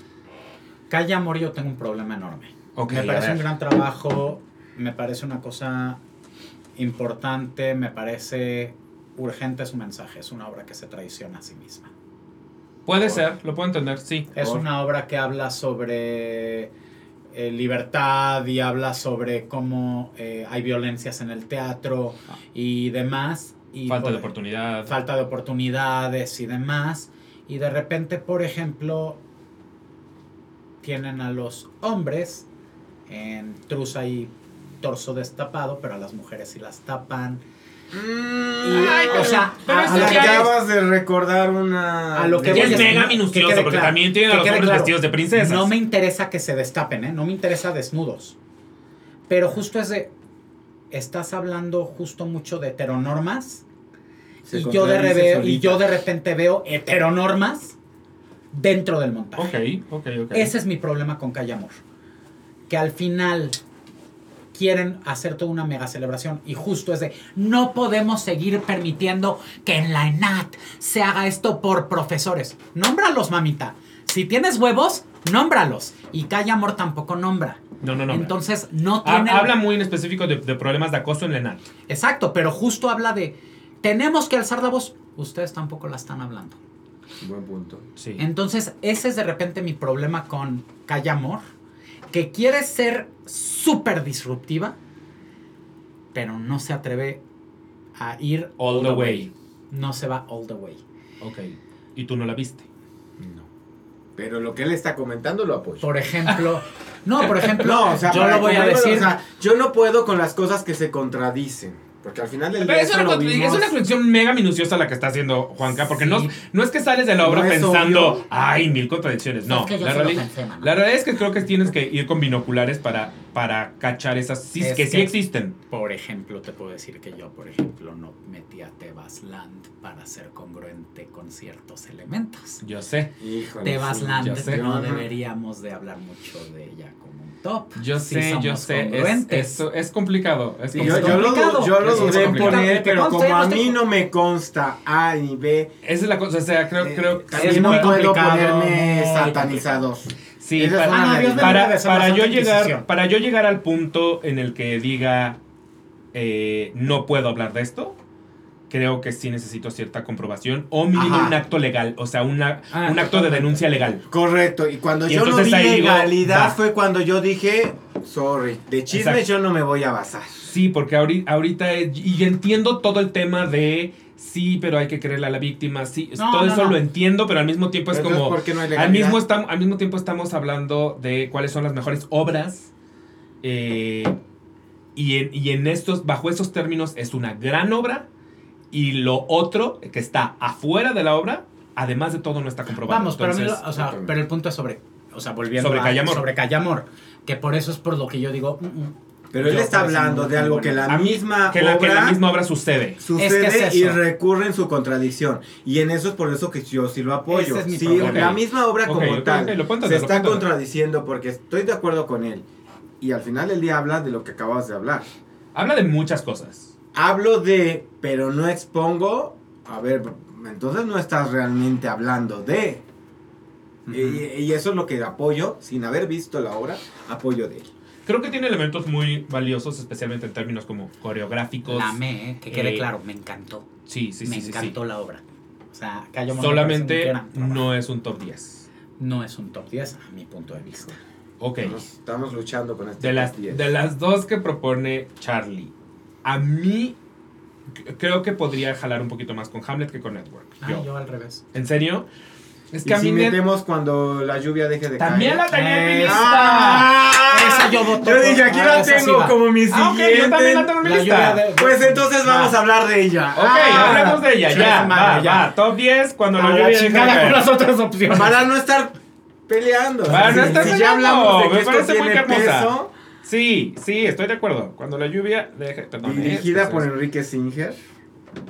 En un teatro que también tiene sus muy debilidades eh, de- en curaduría. En curaduría. Muchas debilidades. Muchas debilidades. Siendo tan lejos para los que no somos tan sureños. Exacto, exacto. Cuesta trabajo ir, muy- pero de es- verdad, es esa es. dispareja. Es dispare, ese teatro es disparejo. e- esa es una de esas obras que dije. Qué bueno que me lancé hasta Rafael Sola. Sí, sí. Salí con un sentimiento de tener que analizar la obra, porque es una obra compleja, Sí. pero, pero, pero lo disfrutas lo complejo, sales queriendo analizar cada detalle de a ver qué vi aquí, qué vi acá, qué vi acullá, porque de verdad la obra es para gozarla. A, a mí la dirección de Enrique eh, me parece una gozadera. Sí, es bella, es bella. Las actrices, güey, mis respetos, tener a tu Saint ahí, que Sí, tiene un gran es, es- es una de las que se lleva la obra. Está Cats, que también es genial. Tato Alexander a mí me parece increíble. Todos están perfectos. Y, y volvemos al punto. Cuando un elenco, y hablo de elencos, elencos grandes, porque no es lo mismo una obra de un monólogo de dos o de tres. Cuando hablamos de un elenco de más de cinco, seis, siete personas y todos están perfectos, te habla de una gran dirección. Estoy de acuerdo. Yo creo que, que cuando la lluvia deje de caer, tenemos estas figuras en el teatro que de repente pueden alcanzar estatus casi monolíticos. No, de repente jóvenes oyen de Luis de Tavira. ¿Y es qué? ¿Luis de Tavira qué? ¿Por qué? Ajá, cambió, ¿por qué? Ajá, espérate a ver el círculo de calma, Mita, y entonces vas a entender por qué Luis de Tavira es Luis de Tavira, ¿no? Eh, en la historia oímos de un Héctor Mendoza, oímos de un Margules, oímos de todas estas figuras monolíticas. Ahorita, uno de los grandes directores es Enrique Singer. No siempre vemos el por qué. Dios sabe que no todo lo que hace Sí, a veces también cobra. A ¿no? veces cobra. a veces cobra y a veces. A veces en el López Tarso no. cobra. Exacto, a veces en el López Tarso cobra. A veces cobra en el López qué- Tarso. Ahí cobró, perdón. Sí, ahí, co- no. ahí nada que ver con cuando la lluvia deje de caer. Ay, pero no está mal. Sí, pero no es, no, Híjole. no es una gran dirección. No es, Perdón. un- no es un gran, no es que hay una propuesta. Perdón, pero, Pero también el texto era diferente. O sea, espérame, espérame, espérame, pero el texto es una joya. Espérame. El, texto es ganó una un Tony. joya. El texto ganó un Tony y es alguien que le dijeron, papito, te estoy pagando para que hagas pastelazo. Sí, sí, cobró. Porque la Sí obra es un sí cobró. pastel. Ya mejor me voy a callar. Es un sí. pastelazo y es un insulto a Chekhov. Sí, es, son los guajolotes salvajes, por si se lo está preguntando, porque esto de, de estar hablando y la gente, ¿de qué hablan? Los guajolotes los salvajes. guajolotes salvajes que es dirigida por... Pero es muy divertida. No, Yo también me la pasé bien con la. Yo, yo, yo no odio los guajolotes salvajes. No, yo la. Pero de ahí a salir diciendo, ay, Enrique Singer. No, en absoluto, en Ok, absoluto. no. O sea, vi. Es, para mí es el equivalente a ver una película palomera de Owen Wilson, ya sabes. O sea, como, ¿quién es el director? No, o sea, no me importa. Owen Wilson me hizo pasármela bien, sí. No va a ganar un Oscar, no. Sí, no. o sea, es para mi domingo y el siguiente domingo ya la tengo olvidada. Y eh, cuando la lluvia deja de caer, no es eso. La No, cuando la lluvia deje cosas de caer diferentes. es Enrique Singer haciendo gran teatro. Haciendo Sí. gran teatro. Mostrando cómo puedes hacer enorme teatro con dos cosas. Con una, una mesa, y unas puertas. unas puertas y San se acabó y haces Y cuando la lluvia cae, es el momento más Es maravilloso, maravilloso, también. Sí, es- es una sí, gran sí. También es otra, otra, otra otro gran gran momento de escena de cuando lluvia esa lluvia cae. Sí, sí, sí, sí. Hay muchos momentos muy, muy bonitos porque en un inicio, o sea, toda esta coreografía alrededor de, la- de, las, de las mesas, yo creí que se iba a volver repetitiva. O sea, como que en un momento dije, ah, ya, entonces esta va a entrar, va a salir, se va a sentar. Y ya cuando empieza a usar las mesas a su favor y ya empiezan a suceder cada vez más cosas sobre las mesas, Y es Eh, exactamente. me... Porque al, pri- al principio yo, voy a ser sincero, yo al principio me estaba durmiendo. y, Estaba empezando a cabecear y de repente me levantó y dije, no, espérate, güey, es que esto, esto está... Y la realidad es que los primeros 20 reventar. minutos no tienes idea de qué está pasando. O sea, estás, ni siquiera tienes capacidad de hilar las piezas porque todavía las piezas no tienen forma. Entonces Es estás... bien, es bien importante ¿Qué leer el programa para entender. Ah, yo no leí el programa. el- el- no, yo sí lo leí porque era bien importante tener el, el árbol genealógico. Ay, si no, no- yo no leí el programa, pero, pero me gustó no saber el árbol genealógico. No, yo, yo no sabía amaba. que había una familia de por medio. O yo sea, amaba porque me ayudó a entender que X personaje era la, con otra actriz era la mujer Pero, vieja. pero a mí- yo, por ejemplo, que no lo fue una leí, joya fue eso. muy interesante irlo descubriendo. Fue Para muy mí. interesante que fuera como en el momento en que te cae el 20 de, ah, es ella misma de grande y de, vie- eh, de joven. O sea, en ese momento es... Yo estoy de acuerdo con Iván. Y ahí el secreto de, de dirección es la Sí, sí, sí. Porque sí, sí, lograr eso, puta, no cualquiera lo hubiera No, lo que pasa es que ahí estamos hablando de que efectivamente estás ante un, ante un texto inteligible, porque es de, ¿eh? Ah, sí, al principio ¿Qué? estás como... Y efectivamente que tú dices, me estaba durmiendo, no te culpo en nada, es muy denso. Sí, sí. Abre con un personaje que no vuelves a ver sino hasta los últimos tres minutos de la y obra. entonces estás... Y ahí fue donde yo me estaba perdiendo y dije, güey, ¿qué pasó? Porque Pero efectivamente, ¿qué es lo que pasa? Eh, en, en- en- cuando los peces, eh, Singer juega con la frustración Cuando del la lluvia, Cuando la lluvia, peces- perdón. Los peces son las sirenitas. Estúpido. Cuando la, cuando la lluvia deja de caer, este, Sí, Enrique ¿de qué juega con la frustración del espectador. Sí, sí. Porque tú te empiezas a frustrar. Realmente sí te empiezas de a que no frustrar. sabes dónde está el otro, ya, no, deja tú de ya no lo entiendo. De ya, no, le Ya, sí, sí, o sea, sí, sí, carajo, sí, sí. ya, no, no quiero Hay, jugar. hay este momento de la serie Dark de Netflix, ya sabes. O sea, como que dices, ya, ya, ¿qué está pasando? Ya. O sea, Pero justo, Pero yo la amé. pero hay un punto, pero ¿cuál es el punto?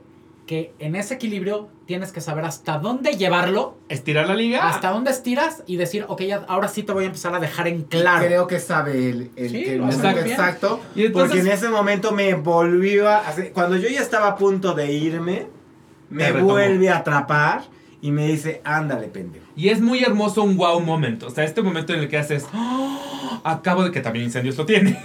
Estos momentos que son. eh, mi cabeza acaba de, de- de explotar. Eh, Sí, porque- eh, y qué bueno que no lees el programa de mano porque que me justo. hizo pensar y acabo de entender Exacto. todo. Yo trato de no leer programas de mano, no leer reseñas antes de ver la obra, me gusta verlas después. No veo trailers de películas ni de series leo, de, ni de- de trailers. televisión, porque a mí me gusta llegar a no tener idea de qué voy a A sorprender. Me mama. Entonces, eh, justo porque no me quiero spoilear esos momentos en los que probablemente voy a decir, "Oh, no lo veía venir, qué hermoso. Y yo amo un no lo veía venir.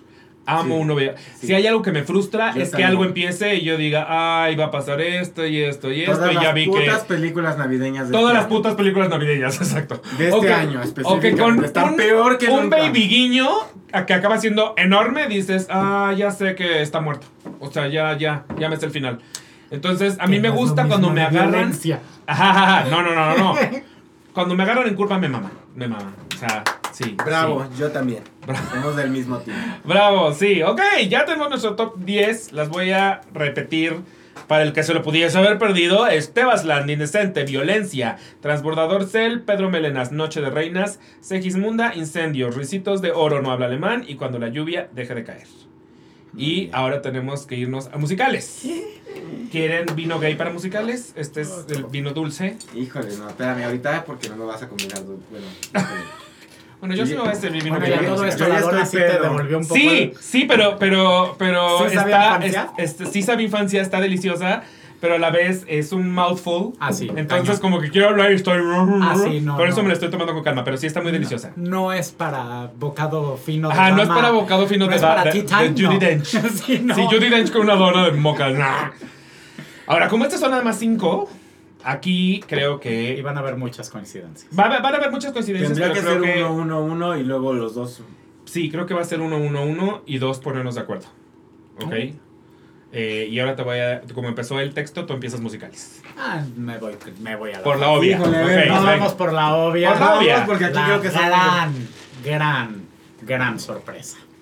Que no es sorpresa. Mentidrags. Sí. No mentiras. No, es que van No juntas, van mentiras. Ay, juntas. no, van juntas con pegadas, O sea, no juntas empieces, no Sí. empieces. Mentiras, o sea, justo. Uno fue a ver Mentiras, el nuevo Mentiras, y se dejó sorprender por una nueva escenografía, por una nueva propuesta, por una nueva forma de entender a los personajes. A- Aquí vamos a juntarlas, ¿te parece? Sí, Porque sí, aparte Sí, son, sí. Como, son como no solo tenemos cinco espacios, entonces no. el ejercicio no, que vamos a hacer es juntar mentiras con Sí, o sea, mentiras. vamos a Mentiras. Y si quieres, porque lo- creo que todos la vimos. Vamos a mentiras y luego vamos a mentiras. Hablemos de Pero dos. conscientes de que están, digamos, en un solo espacio del top 5. Sí, o sea, yo lo que decía es, todos vimos Mentiras, el nuevo Mentiras, y dijimos, wow. Oh, Wow. wow. Y el punto ver, es que de ahí fuimos a Mentiras y nos fue de, cayó la boca. Sí, cayó la boca. Sí, esa, creo que no Yo nos callaba no la boca en teatro ir a de ese ver nivel de Dana Paola. mentiras. Dana Paola en Wicked fue la última que me cerró el hocico de esa manera. Ah, bueno, sí. Sí. En efecto, todo mundo Yo odio a Dana Pa- Ay, perdón. que Ay. Pero me cayó la boca en Pero Wicked. cayó la boca, exacto. Y mira que Wicked no me gustaba antes. Todo mundo pensamos qué error. Qué error a dos meses de haber matado la, anterior mentira. Ya están anunciando una nueva mentiras eh, con una producción extraña eh, porque es este, es este conjunto de, de seres raros. O sea, Bobo Producciones que tienen que ver con la teatrería. O sea, eh, Go y- que se van todos a la lama. O sea, todo, todo, todo era muy raro. Yo tenía miedo de que por ser Go fuera pura de que por ser pantalla. Bob fuera pura pantalla o fuera Gloria Trevi, ¿no? De protagonista. Entonces, eh, A mi sí. Gloria no me la amo. Ay, es que yo soy muy anti Gloria Trevi. Pero más allá de que soy anti Gloria Trevi, soy muy anti. Yo soy fotógrafo de Gloria Trevi y no me vas a joder a Gloria. soy muy anti. Anti. Anti promover por taquilla a la celebridad por encima de la actriz. Total- Sí, o sea, si la celebridad hace un gran trabajo, bienvenida. Bienvenido. Sí, pero, normalmente Star no es- System. no es Pero contra. estoy contra el Star System. Entonces, a eso es a lo que me refería. o sea, Totalmente de de- acuerdo. Eh, eh, ese pedo. Entonces creo que sí, sí llegamos a mentiras todos como, a ver. Pero es que ahí te va. A ver. Y eso sí lo sé desde adentro. Todo fue eh, orquestado a perfecto. Entras con dinero, entras con infraestructura, entras con esto.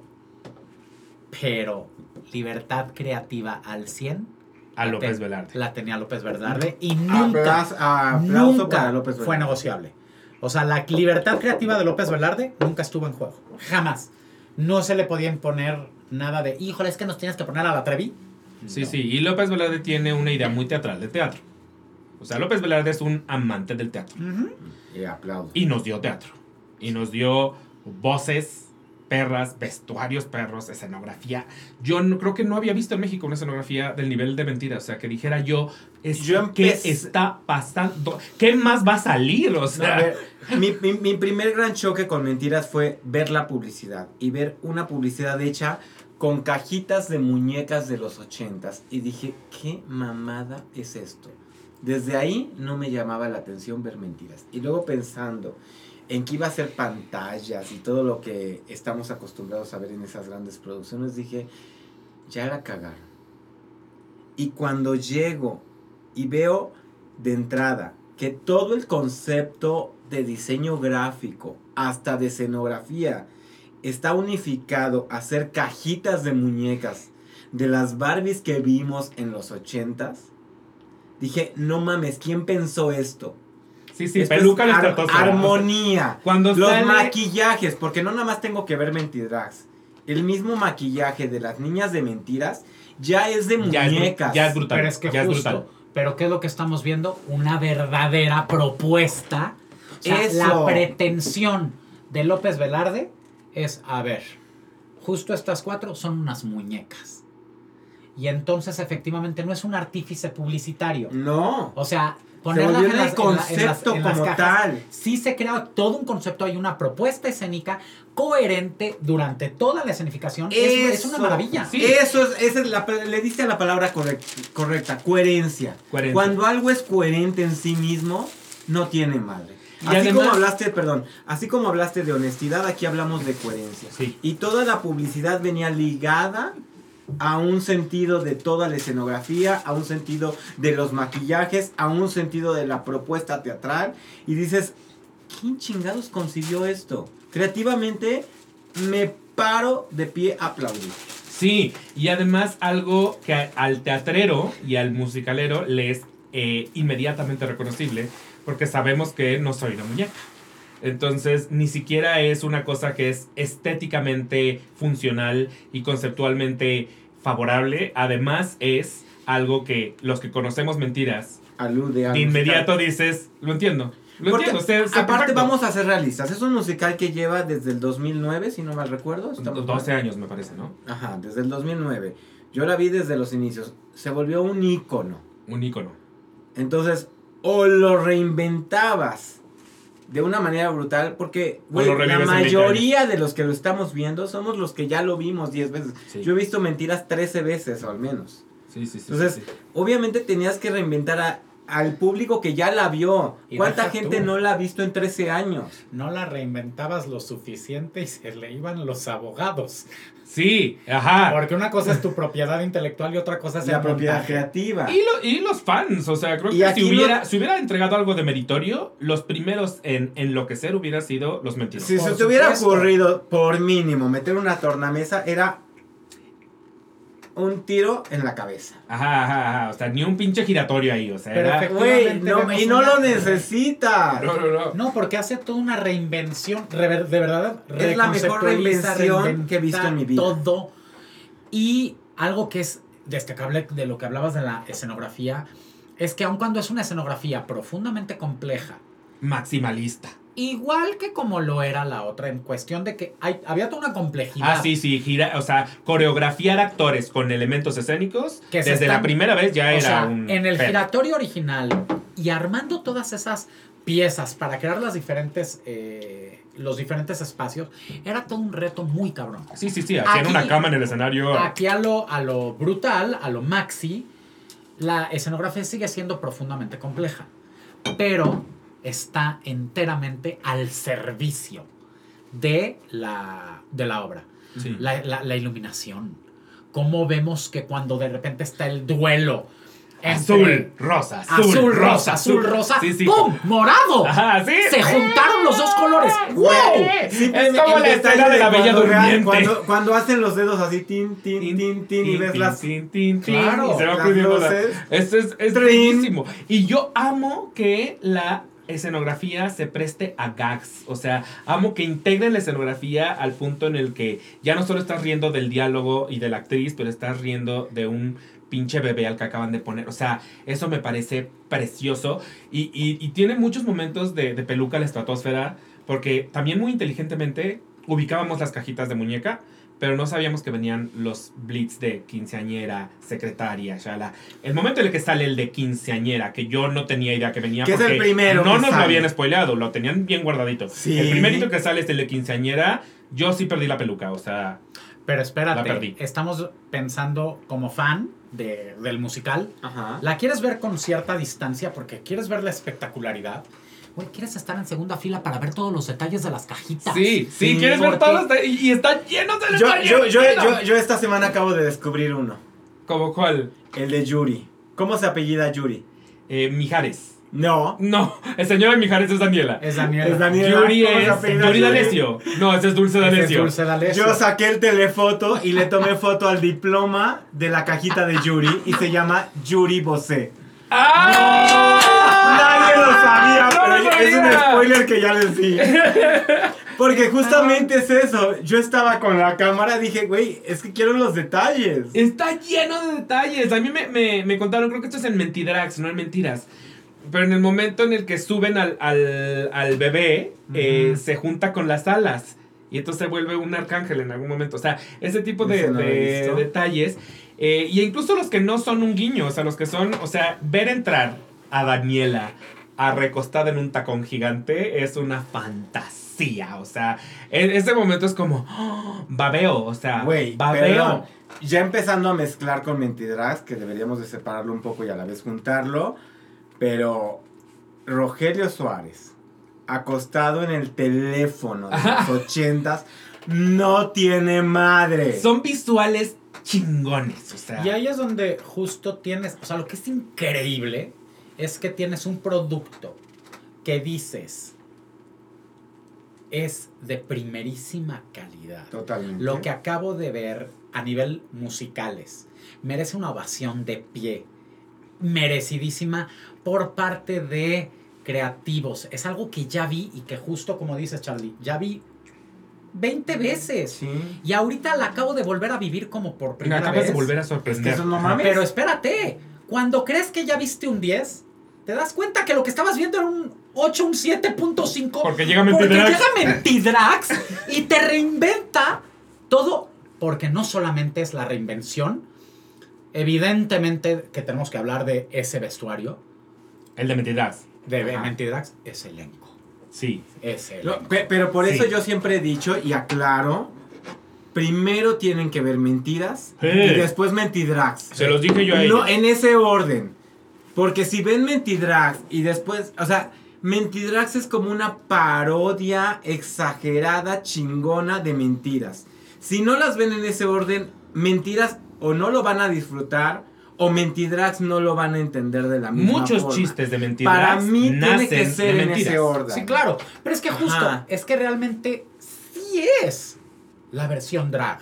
Sí, sí es O la sea, verdad. no están haciendo mentiras en hombres, no están joteándola. No, No, es la no, no, misma exacta obra totalmente. en drag, entendiendo a la perfección lo que es el lenguaje drag. But make it Totalmente. drag.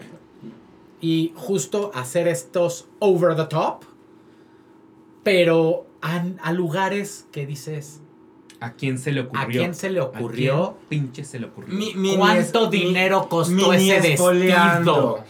El vestido de la casa. Todos No, no, ni siquiera se spoilea de porque la está en las redes sociales. El vestido de Pero la lo que hizo casita letal con esos vestidos es, es que la todo. casita. Porque sale el vestido de la casita y dices, wow. Luego se abre el vestido de la casita y es como, Güey, no cuando mames, No puede ya. ser, no ya, puede ser que se abra la ya, casita. no, tómenlo. O sea, Ajá, pero el duelo de voces. el duelo de voces, o sea, es que también es eso. No es fácil encontrar actores eh, Que de hagan tesitura drag. masculina, que, que exacto, que actúen bien, que tengan un buen comedy timing, porque mentira necesitan comedy timing, y que puedan cantar esa partitura. Esa partitura no la canta cualquiera. Algo que debo de, de realmente aplaudir de esta nueva producción es el casting. Sí.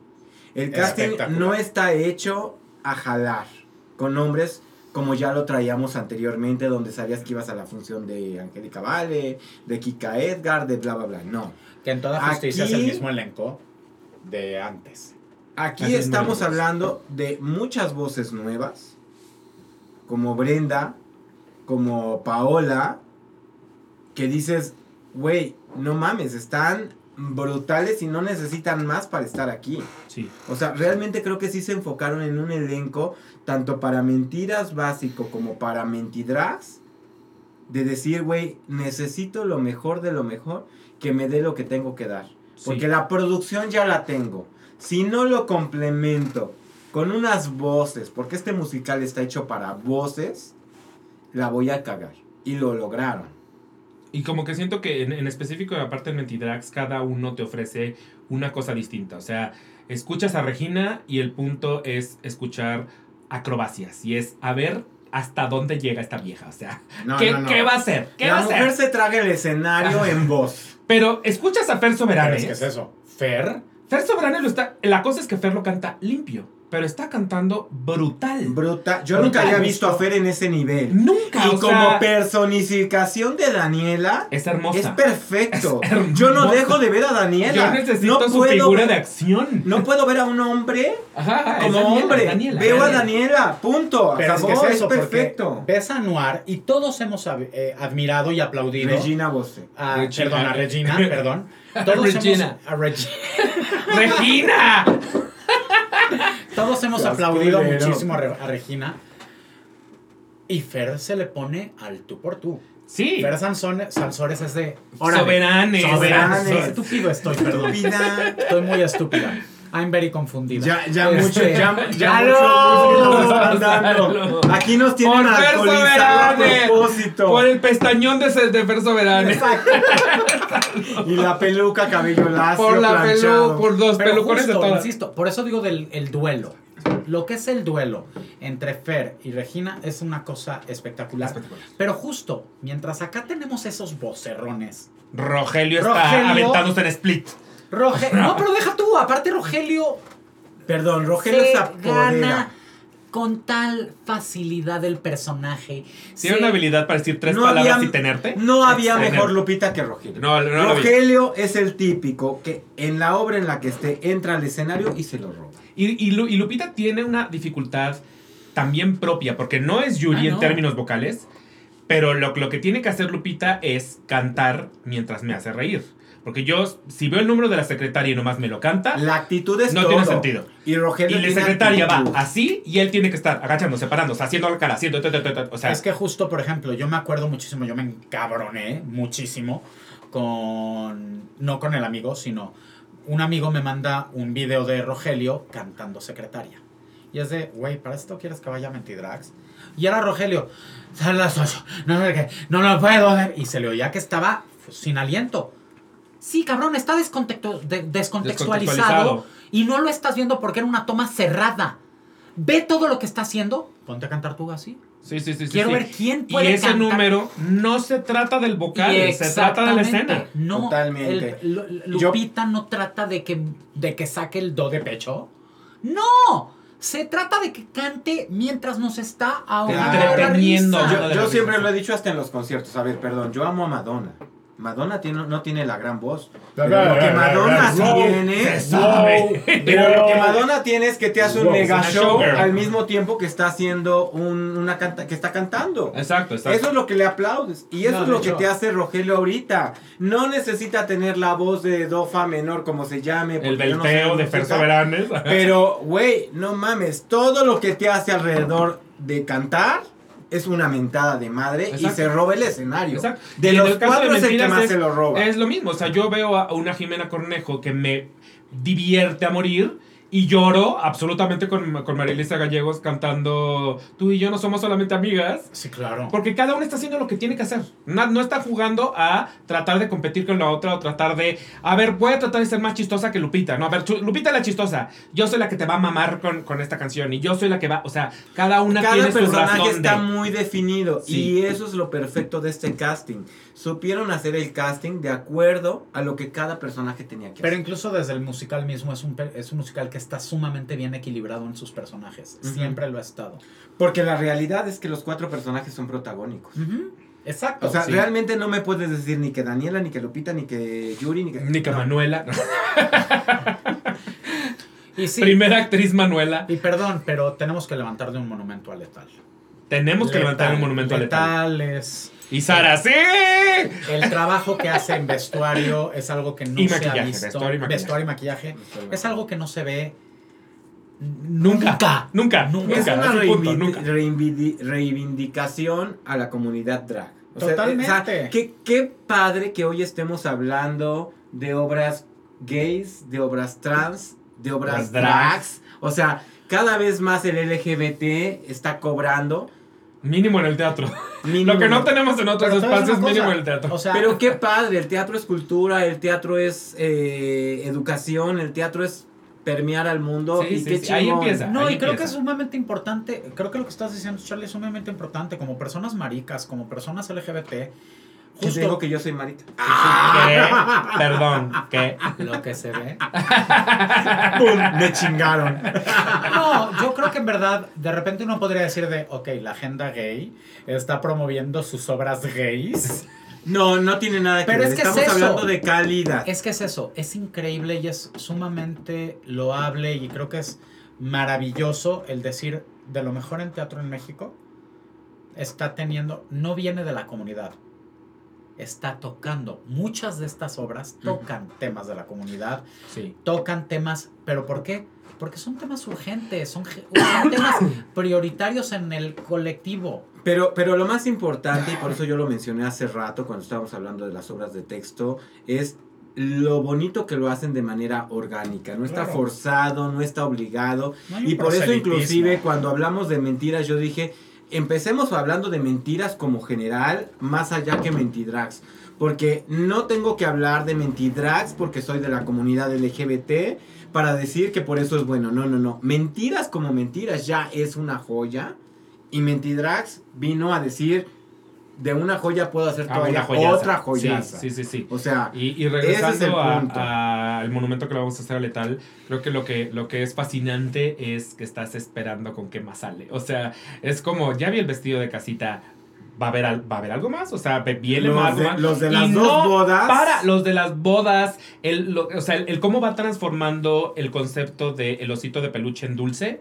El- el- la manera en la que lo va usando cada vez más grande, cada vez más grande, cada vez más grande. O sea, no hay momento en el que te aburras. Sí, claro, los vestuarios. No hay momento en que digas, lo vi venir, no es predecible, no es... A- amé esta situación de la parte de atrás del escenario donde ubicas dos elementos por cada uno de los personajes, donde Sí, tienes para Yuri tienes tu, tu, tu reloj Casio y tienes tu, tu Zippo, para Daniela tienes el- la- el tacón y tienes la bolsita, y para la secretaria tienes el, El puma. el, el- el collar de puma y tenías otro elemento, ahorita no me acuerdo el cuál. teléfono. El teléfono. El teléfono, o sea, y, y todos esos elementos de dos en dos irlos explotando, porque es muy cuadrada la obra donde hasta terminas diciendo todo termina en el patio y todo está cerrado con la P de, del bar, el pa- bueno, en la discoteca, el patio, güey, no mames, o sea, En Atenas. creativo. nueve. Yo no sé de qué me hablas, no son de mis tiempos. ¡Ah! Yo no lo viví, gracias. Yo no lo viví. Pero no, realmente está perfectamente bien Y. Las- lo, lo poquito nuevo que integraron, o sea, las nuevas canciones funcionan muy bien. Creo para mí reivindican muy bien al personaje de Yuri. O sea, al momento de Tienes dos canciones hacerla bisexual y no nada más una eh, perra caníbal acosadora de Daniela. Exacto. Eh, la reivindican. De algún modo también No, y también o está sea, padre que tienes dos canciones diferentes en Mentidrags que en Mentiras Normal para Sí. que digas, valió la pena también hasta por esto venir a Mentidrags. Sí, O sea, sí. realmente si pueden, veanla Mentiras y luego vean Mentidrags. Larga vida al mentiverso. Carly, tu siguiente. Mi siguiente, siete veces adiós. ¡Sí! No, no puedo, Carlos, no puedo no mencionar siete veces No adiós. se puede no mencionar. Para mí es, híjole, yo creo que uno de los mejores descubrimientos. Gracias a Dios son de esas cosas que yo valoro porque fui a la conferencia de prensa y dije, híjole, ¿qué es esto? ¿Para dónde va? No le tenía fe. eh, y amo estas cosas donde me callan la boca. Porque eh, eh, estamos hablando del mismo caso que me pasó con Mentiras. Donde yo dije, híjole, esto no, no puede ser mejor de lo que yo ya vi. Y me callaron la boca. Y aquí llego a siete veces a Dios. Y empieza la, la, la obra, una escenografía. Es de esas cosas donde tienes una escenografía simple, pero te das cuenta que tampoco necesitas una gran escenografía para contar una gran historia.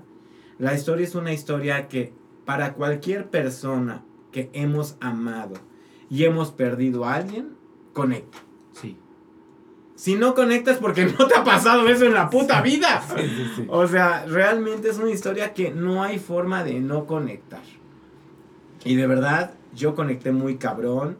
La historia creo que está extremadamente bien llevado. Gracias a Dios tuve la oportunidad de verla con Fernanda y con Gustavo, que para mí fueron una joya, porque era una brutalidad verlos en el escenario. Creo que aquí los actores es una clave, porque el, el ver la conexión entre ellos te hace conectar con ellos. Y la conexión que había entre Gustavo y Fernanda era una brutalidad. La amé. Y creo que el, el- el- la- el musical está redondito en escenografía, en músicas, en actuación, en el texto. O sea, realmente Alan habló de un trabajo de taller donde la fueron construyendo y me queda claro cuando la vi que ese trabajo de verdad existió Se ve. se ve, se nota, se siente, porque de verdad realmente dices, güey, no mames. Sí. O sea, no puedo creer, porque somos muy malinchistas, desgraciadamente, pero que en México esté hecho este trabajo al mismo nivel que una obra de Broadway. No le pide nada a ninguna obra de Broadway, y eso es para sentirse orgulloso como mexicano. Yo de hecho justo iba a comentar ese punto, que eh, lo que decías al principio, que tristemente en cuanto vimos como eh, tal mexicano va a hacer su obra musical, lo primero que pensamos es, uy, a ver con qué sale. Porque ya no le tenemos fe al teatro musical mexicano, porque tristemente, pues sí, nos ha decepcionado una y otra y otra vez. Entonces, cada que se anuncia un nuevo musical, honestamente, vamos derrotados. O sea, Y- entramos derrotados. Y eso pasa a veces hasta en el de texto, porque por ejemplo Transbordador, que hace rato hablamos de ella y también estuvo en el top 10, es también un, un- un- texto mexicano y está igual a la altura de cualquier texto. O sea, sí, sí, debe- sí. Debemos Entonces, también de darle oportunidad a los mexicanos de, de que se avienten a Ah, hacer no, hermano, calidad. la oportunidad se les da, el problema es que no siempre la toman. Tristemente. Espera, pero, espera, espera. Pero An- qué antes porque- padre porque que aquí haya viene nos calle la boca. Ah, qué padre hay que nos, calle la, nos, nos calle la Nos boca. cayó la boca, pero yo quiero, yo quiero decir a, a- a mí en qué términos me, me fascina Siete veces a Dios. Porque Va. entiendo, entiendo el por qué hay como esta cuestión de no saber dónde localizarla, porque los actores protagonistas no cantan, es un ensamble que canta, pero ellos no cantan. Entonces, e- es, es un comentario, issue, ¿eh? es un comentario recurrente, lo he oído mucho. Para mí, en realidad, no importa. Porque a mí no me importa quién cante mientras me estén de entrada cantando increíble y en segunda contando la historia. Pero de las cosas que, que, que yo no creí que iba a ser tan importante para mí en Siete veces a Dios es la música. O sea, yo, yo llegué a la obra, disfruté chingos la música. Luego la suben a Spotify y ahora no puedo vivir sin esa música. Nivel, me meto a bañar, creo que casi diario con el disco de Siete veces a Dios. El otro día Daniel me dijo, ¿otra vez en serio? O sea, Yo te de que, eso. de que no, pa- o sea, de el mal de ti vive en mí, o sea, de no sabía que estas canciones iban a volver tan importantes para mí como canto la- las de Into the Woods, ya sabes, o sea, so- un soundtrack de tu vida. se iban a volver parte del, del soundtrack que, Del que escucho 2022. continuamente, o sea, las disfruté en el teatro y dije, qué chingonas canciones y, y se quedaron conmigo.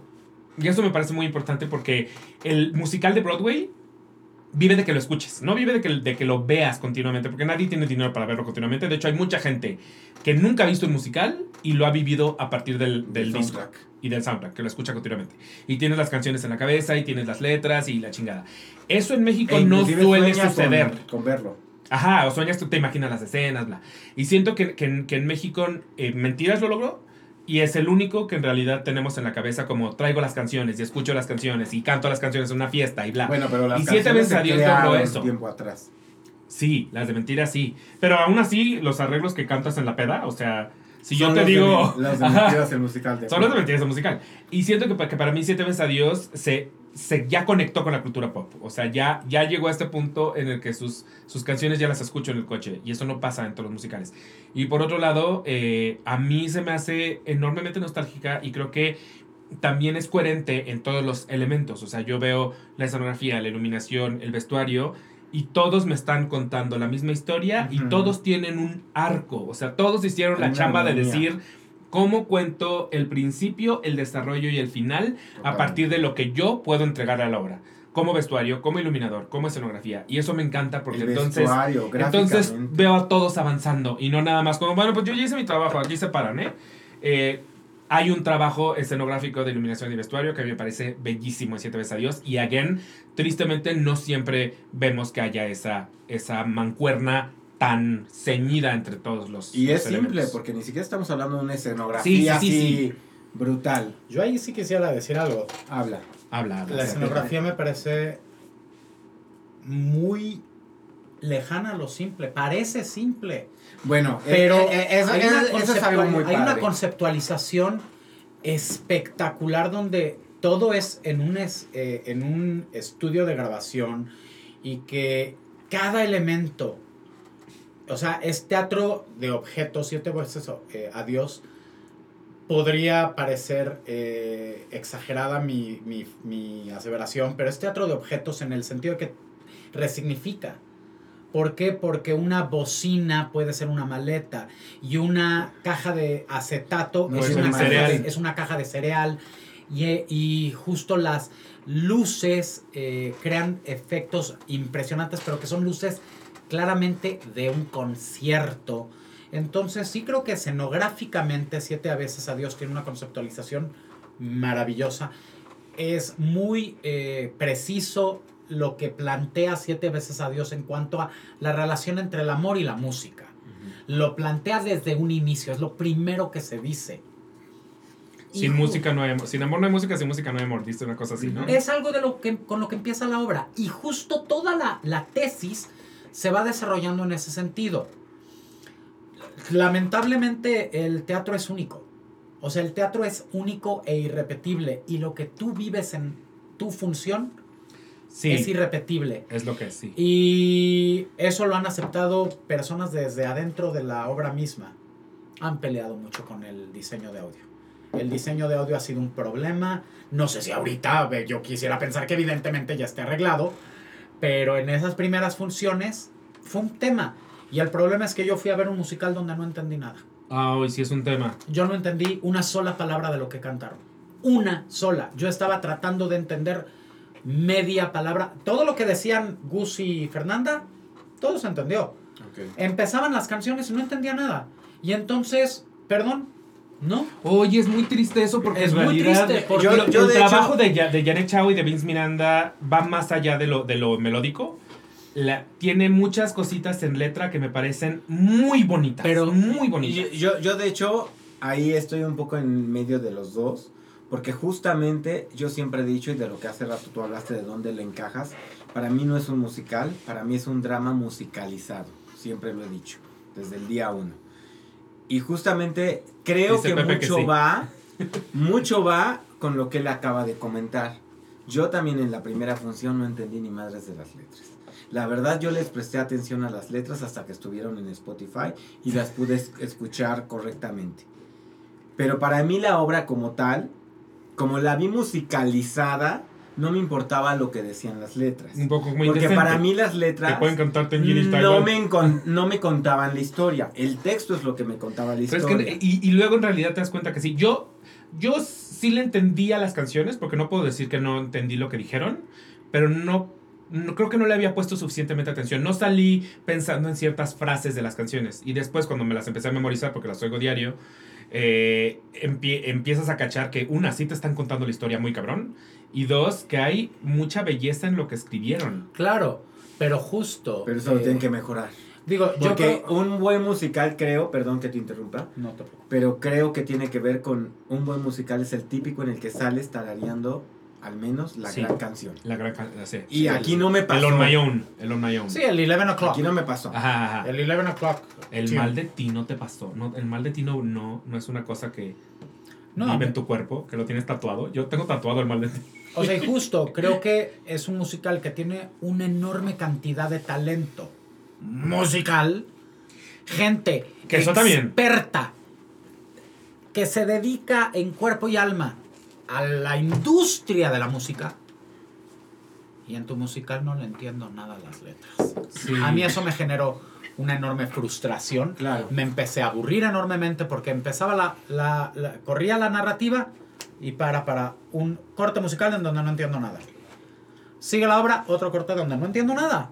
Sí. Entonces, perdón, Quiero creer que eso ya no pasa, ¿no? la O sea, obra, no, no, no, vamos a pensar en que no y vamos a pensar en que por algo siete veces a Dios ha sido el éxito que, Sí. que, que es. Pero yo, no- bueno yo no la he visto reciente. O sea, yo, Yo- la vi tres veces ya. Sí, pero no, eh, incluso con Pierre y con Paulette no me ha tocado. Entonces no, no sé, yo no la he visto para Y, acá. y debo de decir algo, honestamente. O sea, yo jamás me atrevería a no recomendar No, no, no. siete Jamás. veces a Dios. Yo, personalmente, tuve una muy mala experiencia. No disfruté en nada la obra. Eso no implica que no pueda apreciar con ojo crítico todos sus valores, todos sus méritos. Pero yo me la pasé fatal. ¿Por qué? Porque me sentí muy frustrado. Es por eso por lo que yo nunca la pondría en mi lista, ni mucho menos. Ahora vamos a ser realistas. No sé quién esté viendo el podcast, el podcast, perdón, pero no todos somos teatreros. Los teatreros somos muy exigentes y ve- vemos todas las aristas de cada cosa. Y Lo cual es padre veces le ha y a veces es, es malo porque no te permiten. eh, Digo, Sí, lo digo porque sí, me sí, pasa cuando llevo con acompañantes que no son teatreros y que dicen, güey, ¿por qué estás criticando a cuando esto es perfecto? Y Pero tú, obviamente claro, no lo los ojos son Ajá. diferentes. Entonces, creo que para una persona normal, El mogul, le decimos. Los moguls, No, pero puede ser una obra perfecta. Obviamente No, nosotros lo que es. O sea, de hecho se salió ya de la burbuja teatrera y está llegándole a No, mucha pero- gente que creo que usualmente no va al teatro. No, créeme que es una realidad porque si no, no estarían agotando. Exacto. O sea, güey, justamente las obras para teatreros, por eso tenemos 30, 40, 50 personas en unas butacas. Sí. De sí, teatros sí. de 400 personas. Ahora, Sí. yo debo decir que justo, eh, vamos, hablando de que efectivamente creo que una, una constante en todo lo que hemos estado platicando es que no, no exigimos perfección, Ujú. pero hay un mínimo de estándar que se exige y en un musical yo sí exijo entender letras. Ah, no, Vuelvo sí. al punto. Yo lo Pero- mencioné, pero y yo lo desde mencioné con la ahí nueva es que prom, parto ¿eh? con decir que para mí nunca fue un musical. Ahora, para mí siempre fue un drama musicalizado. y, y la verdad es que porque digo, no entendí las es letras, una- era un ambiente. yo tengo una opinión muy clara que la verdad es que clavarnos en la etiqueta de es, no es, es, esto no es teatro. Al final es un fenómeno escénico. Es un fenómeno escénico que sí cae dentro de la teatralidad, más allá de si es, no es, y qué, cuál es la etiqueta. Y ahí yo quiero hacer un pequeño paréntesis, porque sí quiero hacer una mención honorífica, porque dado que ya vi que solo van a- vamos a mencionar cinco, sí quiero aprovechar y hacer una mención honorífica a un musical mexicano. Ok. Cabrón. Ah, cabrón. Y no, no es el Tetus Bottom. Sí, yo estoy pensando en todos los que están abajo. Hay un Ajá. musical de María Penella y Andrés Elvira. ¿Estrenado este año? No, Ah. se va a estrenar. Ah. Espero algún día. Yo lo vi con María Penella y con Andrés Elvira. Y es Cuentos para espantar elefantes. Es un work in progress. Ok, qué bonito. Y es un musical que se está desarrollando y que se está tomando su tiempo para... As it should. As It Should. A mí me invitaron los creativos A ver, un preview. eh, a ver un... Ni siquiera es un, preview, fue tal cual, un work in progress. Fue la Qué chingón. primera vez que se presentó al Y público crítica. y que y hablé con los creativos y estuvimos dos horas y media al teléfono, ellos tomando toda una serie de notas y demás. Este, insisto, yo ese, ese work in progress lo vi con, eh, con Andrés Elvira y con María Penella. Hay un musical ahí, todavía María no está ahí. la voz. Todavía no Es- está. esa es un poquito, por ejemplo, mi percepción de, de Dos Gardenias. Yo, yo vi Dos Gardenias, no, no la odio ni mucho menos. disfruté muchas cosas de Dos Gardenias, pero dije, es esto trabajado todavía más y pulido y recortado y, en el, el Enrique Elizalde eh, podría ser una muy buena obra, pero todavía no está ahí. Y justo yo, la verdad es que quería mencionar esto por los me- musicales mexicanos. Y justo apoyar, no porque sean mexicanos, es porque son buenos. Sí, porque hay talento eso. detrás. Justo Porque eso. gracias a Dios tenemos talento mexicano, así como bien dijeron hace rato, muchas veces desgraciadamente no es que seamos malinchistas, pero nos decepcionan. Aquí estamos hablando de, güey, estamos muy, muy, Sí. muy bien. Que todavía tenemos que afinar detalles para estar en la perfección 100-100. Sí, Sí. y cualquiera lo va a estar a lo mejor. Pero Hasta Wicked, pero, hasta esto. pero Pero, estamos hablando de lo mejor del año y de las dos musicales que llevamos, los dos son mexicanos. qué Los dos son chingonería. mexicanos, sí. 100%. Y yo, y yo además voy a todos. O sea, por más que sí me han decepcionado, yo no he sido estas personas que dicen, ay, no, es mexicano, no voy. No, yo Ay, no. voy. O sea, estoy muy dispuesto a justamente a que me hagas tragarme mis palabras. Eh, yo voy a poner el show de terror de Rocky, entonces. Ya me la Este, robaste. Era obvio, esas tres eran obvias. Según yo eran las, las Eran tres más muy obvias. sí. Eh, me parece un muy bonito trabajo de no tomarse en serio una obra que no fue hecha para tomarse en serio. O sea, a mí lo que me encanta del show de terror de Rocky es que es un puto caos eh, con cierto control, pero nace de la anarquía, nace de la necesidad setentera de decir, nos vale, aquí estamos. Eh, y por lo tanto, yo no cuando veo un, un show de terror de Rocky, no quiero ver no quiero ver mentiras, justo, no quiero ver limpieza y perfección y líneas y nada. Sí quiero ver desmadre, la neta. Eh, y Rafa Massa lo que me regaló fue un muy divertido desmadre con voces que no me esperaba, actuaciones que no me esperaba. Me encanta, me encanta el, la idea de llevárselo a un lugar súper caricaturesco. O sea, el, el- la- el Brad de, de Moya Araiza y la Janet de Gloria Aura, que son estas caricaturas como de, oh, Janet, me encanta. O sea, me, me fascina que Brad haga como este pedo de diantres. Caracoles. Caracoles. Ajá, o sea, todos esos guiños cincuenteros que a la vez eran, eran la parodia de los 70, de los 50. Eh, me encanta, me encanta verlos eh, en escena y siento que lo que más me gustó es que siento que ellos se le están pasando bomba. O sea, yo me divertí viéndolos divertirse. O sea, ellos están Sí. jugando Perdón. al show de terror de Rocky. ver a un actor enormemente talentoso, pero que históricamente normalmente lo vemos siendo ¿Masculino? el straight man, Sí, sí, sí. siendo el serio, el No flemático, Beto Torres, No Betoto, Beto siendo Toto en Frankenfurter, Frankenfurter. joteando como jamás se le ha visto jotear, entaconada como pocas, Sí, sí. Y viviéndolo, o sea, lo está viviéndolo viviendo. a plenitud, Sí, sol- dándose un permiso sí, sí, de ser y habitar. Está habitando a, a Frankenfurter exquisitamente. Sí, y a mí un actor, por ejemplo, como, como Juan Fonsalido que hace Rip Raff, Ay, Eh, es yo- perfecto el cabrón. es, es perfecto y, y viene de Aladdin. Honestamente, en Aladdin nunca estuvo en mi radar. Eh, ¿No? y, y viene a ser Rocky y no había cantado todavía tres segundos de su primera canción, que ni siquiera es la canción perra de Riff Raff. Eh, es la de There's a Light. Ah, claro. Eh, y yo de- ya dije, o sea, ya estaba llevando No, el sus asiento de quién es este cabrón.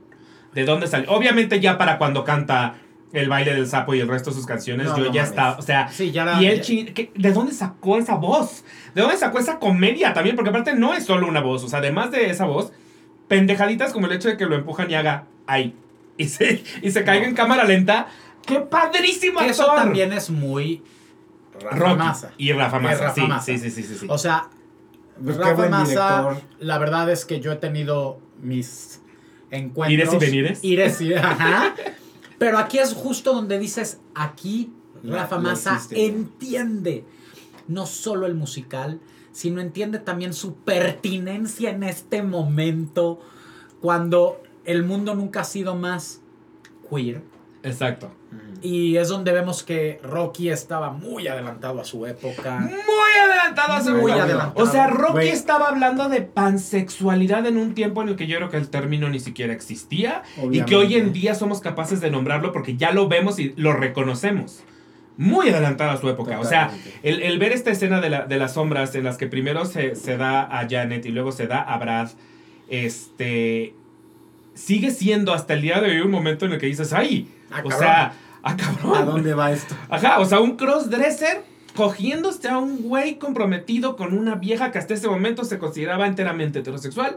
Eh, y a partir de sombras estamos viéndolo de una manera explícita. O sea, no estamos viendo cuerpos, pero estamos viendo sombras, eh, pierna en el hombro. O sea, Sí, siluetas. entonces esas gráficas. siluetas son gráficas.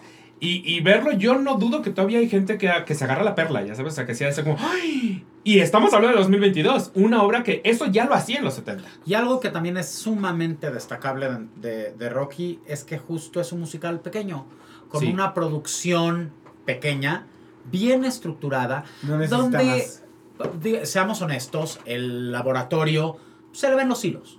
Se le ven los hilos, sí. Pero Rocky permite que se vean los es hilos. eso, porque en las, en las B-movies de los ¡Claro! 50, que es a las que hace referencia, se vean un chingo los hilos. Entonces, justamente la imperfección de Rocky en, en cuestión escenográfica es totalmente en línea con lo que es Rocky. Rocky, exacto. Debo decir, No, yo, solo, yo solo tengo un pedo con Rocky. ¿Cuál? Muy grave. Ok. El vestuario. Ok. Es demasiado conservador. Podrían ser tanto más putescos, más atrevidos, porque es, Rocky es putería. Sí, y sí, de putería. repente es el- los trajes que traen están muy cuidaditos. De repente mm, podría haber sido más sexy el calzón y es más calzón pantaleta. El de Este, Janet. En general, Ah, en general de Porque, todo. porque, Va- vamos a porque Brad y Janet están tiene sentido que no, no, lo vean. Janet en, sí. en vestuarios de los 50, 70. Pero es que todos están muy cuidados. Los tacones son tacón galleta, muy Carmelita Salinas, muy cuidaditos. No Pero a lo están. mejor Sí. es por la época a la que está referenciado. Sí, pero Frankenfurters. Digo, yo entiendo la complejidad. Sí está más vestido que de costumbre. Si es un Frankenfurter más vestido, sí. Es que en Me- general, hay menos piel, hay menos piel. a en general todos están mucho más vestidos. Porque justo al ser tan disruptivo, Rocky, sí podría atreverse un poco más. Sí, sí, no, sí. o sea, y una vez más, o sea, no se trata de encuerar, se trata de incomodar, de arriesgar, de decir, wow, órale, calzoncito. Claro, o lo que- claro, claro, porque lo que igual en una época, porque justo viene, viene de, de- de hace muchas décadas, ya el mero hecho de ver a un güey en liguero, medias y tacones, ya era muy disruptivo. Sí, claro. Pero en 2022, que así salimos a Antara, entonces, ¿qué más, qué más haces? ¿Qué más haces? Porque ya, ya no me impacta del todo. Porque justo, sí, sí está haciendo referencia a una época. Sí, pero sí estamos en 2022. O sea, sí no podemos olvidar. Es como si me dices, es que estoy haciendo un homenaje a tal época. Sí, mana, pero estamos en 2022, entonces no puedes usar blackface. Ajá. Este, Ok. Sí, es sí, que sí. así eran los 50. Ajá, no. Yo todavía ese detalle se lo perdono. La verdad es que tiene tantas cosas. O sea, como bien mencionaste, o sea, simplemente para mí el ver a Beto Torres, Eso. después de verlo en The Prom. Y en dos gardenias también, es un, en- es un no, yo no los traje. gardenias, pero verlo en The Prom, con esa virilidad, con ese personaje a la altura de una Anaí o de una Susana Y Zabaleta. que suele ser el serio y el llevando aterrizado. el señor, eh, la fuerza y todo. Y venirte a dar esto, para mí es una brutalidad. Para mí él. No, por mucho, se lleva la obra. O sea, sé que la obra mucho es él, pero se lleva la obra de una manera Espectacular. brutal. Y me Por el pasa a otro mí- dos, el de, el- el- tú comentaste es el de Juan Salido. Juan Fonsalido. Juan, Juan Salido, perdón. Yo, a mí me tocó, gracias a Dios, verlo en el ensayo. Y desde el ensayo me quedé, porque él desde el ensayo ya estaba en esa actitud así medio cabeceando así. Yo decía, güey, qué pedo, no entendía ni qué personaje iba a ser él ni nada. Y por qué está caminando así todo. Güey, haber visto que desde el ensayo él ya estaba en personaje y él de verdad mantiene el personaje las dos horas de la obra al 100% y luego con esa voz, no mames. Sí. O sea, Sí. a mí me tocó verlo igual que ti en Aladino y fue, Aladín, perdón, fue una cosa que dije, güey, ¿a poco, ese, ¿a poco era ese güey? Sí, o sea, a mí. no- Perdón, para ahí pa- pasó sin son y gloria. Ves más a Rodrigo Negrini, ves Sí, más a muchos ves más a otros. muchos otros. A él ni lo ves. Y aquí, puta, también escena que él entra, escena que él se vuelve a robar el escenario y dices, estás brutal.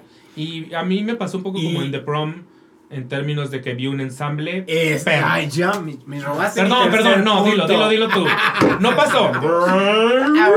Regresemos. Y el tercer punto, güey, igual que en The Prom, es una obra de ensamble. Sí. No sí. puedes creer que el ensamble tome un personaje importante en la obra. Esa obra no sería lo mismo sin ese gran ensamble donde ves no solo grandes coreografías, grandes movimientos, sino el comprometimiento y la energía, que eso es lo que te transmite y eso es lo que estás en tu butaca y estás queriendo subirte al escenario a ¿Quieres bailar. ser uno de ellos? O sea, está pásenme mi cool. liguero, por favor, que me quiero liguero. subir. Pásenme mi liguero. Justo. Y la diversión, que es lo que hemos La diversión diciendo. se la están pasando bomba. Se la están pasando Increíble. tan divertido, están tan felices. Dentro de que no están echando desmadre. No, dentro es- de pero están- están perfectamente, están dentro de la obra, entendiendo de qué va la obra y por qué están divirtiéndose tanto. Es una gozadera. Rocky es una Y gozadera. por tanto Es sales gozando, gozadera. sales cantando, sales emocionado, sales con una energía que dices, güey, la quiero Ah, repetir. Y perdón, hace rato hablaste del nivel de producción. Es una obra que no tiene la producción brutal que vemos en otras obras, por no decir nombres, y gracias a eso, uno, te das cuenta que ni necesitas la Es es megaproducción eso. No de millones de dólares, No ni de millones de pesos, y agradeces que puedes ir en el mejor lugar a 999 pesos. Ah, eso es muy cierto. Y, dices, qué O sea, te chingón que cual- la pasarela por que 200 mucha gente de aquí puede acceder a eso. Porque hay otros musicales en este país en cartelera donde muchos los quisieran ver y no pueden porque está en 5 mil pesos ir a un buen lugar. Sí. Y si pagas mil pesos, te va a tocar allá en Gallola, donde no vas a ver ni puta madre. Y en el mejor de los casos vas a oír unas buenas músicas. Sí, sí, sí. Y- sí, sí. Y eso lo agradeces. Yo creo que no todo tiene que ser la producción millonaria y costarte. No estamos en Broadway, no todo mundo tiene 200 dólares para pagar una butaca. Y qué padre que un buen teatro con buena calidad, porque esto es buena calidad, esté accesible a mucha parte de la población mexicana. Pero perdón, digo, no sé si va a entrar ya en el número 4 o 5. Pero sorpresas. Ah, espérame, O sea, espérame, espérame. Ay, no me hables de Vamos esa. para allá, vamos para allá, espérame. Yo, todavía, yo tengo cosas que todavía que decir de Está hecha con tres pesitos. Los sorpresas es con tres pesitos, pero todavía no sabemos si me espera. Gloria, pero nada más, era nada más para te me estás adelantando. Ya me callé. Ahora ya no me acuerdo qué quería decir de ¿Puedo, Rocky. ¿puedo, puedo ponerme de gordo y, y repetir una segunda? Sí, esto, o alguien- sí, está esto se está poniendo candente Se está poniendo candente. y merece una segunda dona. No, pues ya ni me acuerdo qué más quería decir de Rocky, pero sí. Eh, ah, ya. eh, que creo que, Te tam- que- también es una trampa.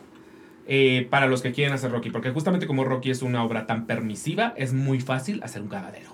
Entonces también les aplaudo haber librado la trampa. Perdón. Ya, eso era todo lo que decir. Yo un mes, dos meses antes de ver Rocky, vi Rocky. Vi un horror. ¿Te has visto un ensayo? No, vi otro horror. Ah, vi un Rocky. Vi un Rocky, que era como un Raki. El show de Tarrar de Raki. Que era un terror. Era tarra. ajá. Y era. Era. Era un terror. Es algo increíble porque yo nunca he sido muy fan de Rocky.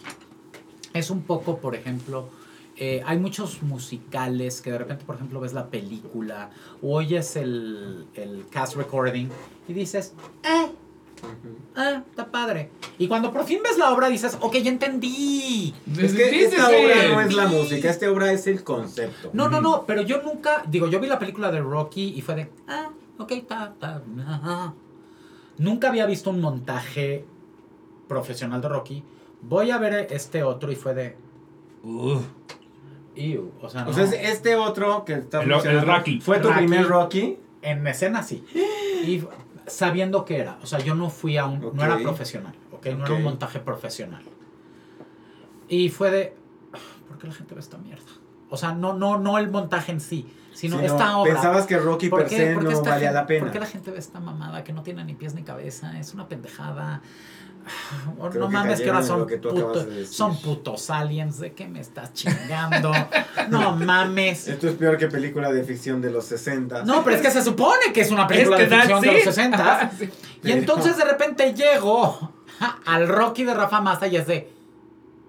Ah, era de, de esto se trataba. Exacto. This is Rocky. So this is Rocky. Es que como diría mi querido Yes, Lord Roach, wow. le, voy, le voy a robar una frase a Lord Roach. They did what needed to be done. Totalmente de acuerdo. They Ok, entonces ahora sí, los siguientes dos. Híjole. Hablaste de sorpresas. Sorpresas está en la mesa. Yo también la pondría en la Yo mesa. pondría en la mesa Yo estoy sorpresas. enojado con sorpresas. ¿Estás enojado con sorpresas por qué? A ver, dinos tu antítesis. Oí tan buenas críticas. Primero no me llamó la atención. Después oí críticas maravillosas. Fui a la última función. Había ese puto día un tráfico del carajo. Llegué pues media hora antes de empezar la función. Me formé en la fila para comprar mis boletos. Y cuando ya me toca mi turno, ya se acabaron los boletos. Y me quedé con ganas de verla. Ah, no la viste. Ah, yo pensé que, le tenías odio, le tenías odio de No, haber visto algo que no te gustó. No, estoy enojado porque no vi lo que sí quería ver. Porque ya me lo habían todo el mundo recomendado. Y sentía que eso Sí, podía valer pero la también te tardaste mil años, hermano, porque sorpresas estuvo la vida en cartela. Cambió de teatro tres veces, creo. O sea, Ah, sí. yo me enteré hasta que estuvo en el Shola. Y seguramente No, no volverá. manches. Este, y seguramente volverá. Lo, a mí lo que me dio, lo que me regaló sorpresas y de verdad lo, lo recibo como un regalo, fue conocer a tanto actor tan espectacular que no tenía ni remotamente en el radar. O sea, Diego que tu Diego Llamazares, tu. Bobby Mendoza, tu Carlos Rodea, o sea, el- ¿quiénes son estas personas? O sea, llegar con un elenco de seis, de, bueno, Jacobo Toledo se lo ubicaba como coreógrafo, no como actor, a todos los demás no tenía yo idea de qué iba a ver, y todos me enamoraron, o sea, todos dije, Qué chingón. "Ah, están increíbles. Y luego hicimos este bonito video con ellas, eh, en, el- en los cuales les pedí la difícil tarea de, voy a hacer todo un video con ustedes que no tiene nada que ver con la obra, pero los quiero en personaje. Y, Y ahí fue que me cayó el 20 de quiénes eran estas personas. O sea, improvisado todo, porque pues yo los puse a hacer cosas, ellos en personaje, pero no sabían qué los iba a poner yo a hacer. Yo me moría de risa de todo lo que estaba sucediendo, Qué padre. que estaban sacándose de la manga en ese momento en personaje. Y en, en ese momento dije, esta, esta no es cualquier persona, esto no es un cualquier, cualquier, cualquier actor. O sea, no es un actor que, un- que se aprendió un guion y le sale No. bonita la coreografía. Es, es un actor dueño del personaje que sabe qué hacer en todo tipo de situaciones. Eso me pareció bellísimo. Eh, y me parece muy, muy, muy bonito que de verdad no hay nada en esta obra. O sea, la escenografía es cutre a morir. Es cutre a morir. Eh, Se sabe hay dos, cutre, dos se sabe cutre y se burla se sabe de ser cutre, y se burla de ser cutre. Hay dos músicos, de los cuales también se burlan por ser dos pinches músicos. Este, y te entregan una comedia que nunca cae en lo vulgar. Enteramente blanca. blanca, Es completamente blanca, blanca, blanca. blanca. Hacer un buena, una buena comedia y que sea blanca todavía es una joya. Es una, porque, Porque aquí la solamente mayoría de los es recursos es tan fácil comedia. caer. Donde aparte es una comedia blanca donde tenemos un sketch de 5 o 6 minutos donde una monja se mete un popper y es enteramente blanco. es enteramente blanco. Es, Y la monja high en popper es una cosa. es, es que la, la la madre superior, la madre superior es una cosa bella. Es una maravilla. a morir. Y, eh, pero tiene mil momentos. O sea, para mí to- todo, todo el, el momento en el que Diego Llamazares va cambiando su hábito para irse disfrazando de distintos personajes y los va Cuando se representando. vuelve wicked. A mí, Bob, Bobby Mendoza, yo no esperaba, encima de ver una comedia, no esperaba ver a alguien neta bailar ballet. Punta Y cuando me doy cuenta que ese cabrón está bailando ballet y no mamadas, fue como, ah, y además sí, sí, sí, sí contrataron a un bailarín, o sea, no, no es como, ay, la novicia ahí medio baila, ¿eh? O sea, tú le te echas ahí unos pl- semipliés. No, no, no, no, no, el hijo de puta está bailando. Y en una de esas te ganas un par de estampitas de santos. Y ay, nada más te puedes ganar hasta... El chiste, el chiste de, hermana, qué bonito cantas como Fela. Y, lo- y luego le dice, este, Fabre, cantas como Fela, Fábregas. Puta, es que, que se me hizo ingeniosa, bellísimamente ingeniosa, sin nunca caer en algo que dijeras, ah, el chiste Ah, mexa que me sé de memoria. No es, no cae en lo vulgar, pero tampoco cae en lo bobo. No cae en lo bobo. No cae en el ingenio, es, es no cae en ingenio el puro. pastelazo. Ay, qué joya. Es justo, es comedia fina, bien hecha, desde un entendimiento claro de dónde está la comedia, de que son personajes ridículos, haciendo ridiculeces, pero ellas en sí se lo toman todo súper en serio. Sí, sí, sí. Ellas No. están, o sea, la madre superiora te ahogas de lo risa, de la risa, por lo flemática y castrante que es. Y dentro de esa castrez es, es hilarante, porque justo en eso se mete un pop. sin, que- sin querer se metió en papel. Y es que de entrada la premisa es tan absurda. O sea, la idea de que Es tan ellas están presentando este show Para porque la, la cocinera del convento sin querer mató al resto de sus hermanas y no tienen dónde enterrarlas. Entonces las están, tienen en un congelador. las tienen en un congelador y están presentando el show para recaudar fondos para poder enterrar a sus hermanas envenenadas. O Porque sea, ya es viene, estúpido. ya viene salubridad. Es tan absurdo que ya, o sea, es que ya, pues, si partes de ahí, ya, todo lo demás, ya, ¿qué, qué más puede pasar? O sea, entonces es, es soramnesia, hay una, hay una soramnesia que no tiene idea de quién es. No, no, es que todo ya, es ya, ya. bellísimo en Si ya quería sorpresas. verla, ahora muero De verdad es verla. muy- Sí. es- Es No, estúpida Es el mejor es, es sentido el mejor de la tipo palabra. de estúpido. Es el mejor tipo de estúpido que hay, Es- porque al es final es una comedia y uno tiene que ver como comedia. Pero Exacto. hablaste de algo bien importante para mí, que es cuando el actor encuentra la psicología del personaje. Ese es el mejor actor. Porque el actor que simplemente memoriza líneas, para mí no es actor. El actor que realmente encuentra la psicología de su personaje y que sobre eso puede improvisar, puede descubrir al personaje, puede responder, puede ser lo que sea, ese es el gran actor. Sí, porque ya hizo si estos niños lo están haciendo en estos personajes, ya eh, con certeza va a Sí, ser ya, un ya- ganar, ya- ganar, ya ganaron, ya ganaron varios. Ok, entonces, esa está puesta sobre la mesa. Todavía no vamos a decidir si entra o no entra hasta que estén todas las propuestas. Ok, Eh, yo voy a poner sobre la mesa monstruos. ¿Los monstruos o monstruos? Los monstruos. Los monstruos. Los monstruos. ¿Por qué? Porque me sorprendió de principio a fin, de entrada, el mero hecho de que en el Foro Lucer no hubiera habido una orquesta escondida y que es como, no creer que hay teatros en donde pre- prefieren usar pista y aquí metieron músicos en Foro o sea, eso me parece bellísimo. Pero además sí, creo, ¿eh? que, creo que Anaí y Alex eh, de la Madrid son, son grandes intérpretes.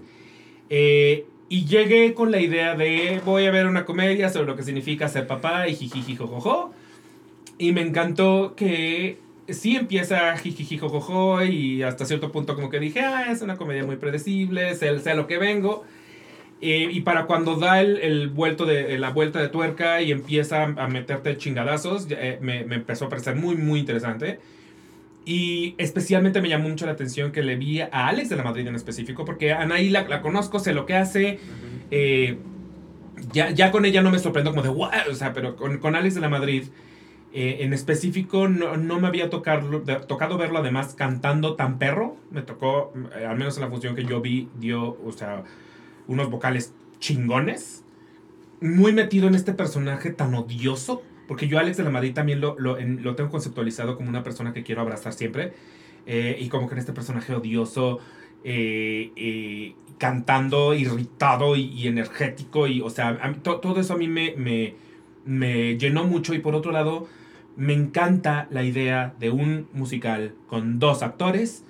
eh, a dos frentes con minimísima escenografía porque es más pudo no haber escenografía honestamente o sea lo que hay escenográficamente lo puedes quitar y no pasa nada Eh, me gusta que, que nos rompan ese estereotipo de el musical es un mega show porque no es cierto el musical no deja de ser una historia y la historia se puede contar con dos pelados cantando uno tras otro la mitad de la, de la, obra en realidad ni siquiera están interactuando entre ellos, cada uno está cantando su parte, luego ya empiezan a interactuar, pero es recordar que el musical no necesita más, que tenemos en la cabeza una idea muy superficializada, banalizada del musical, cuando el musical puede también ser íntimo, puede también ser poderoso, puede también darte en la madre.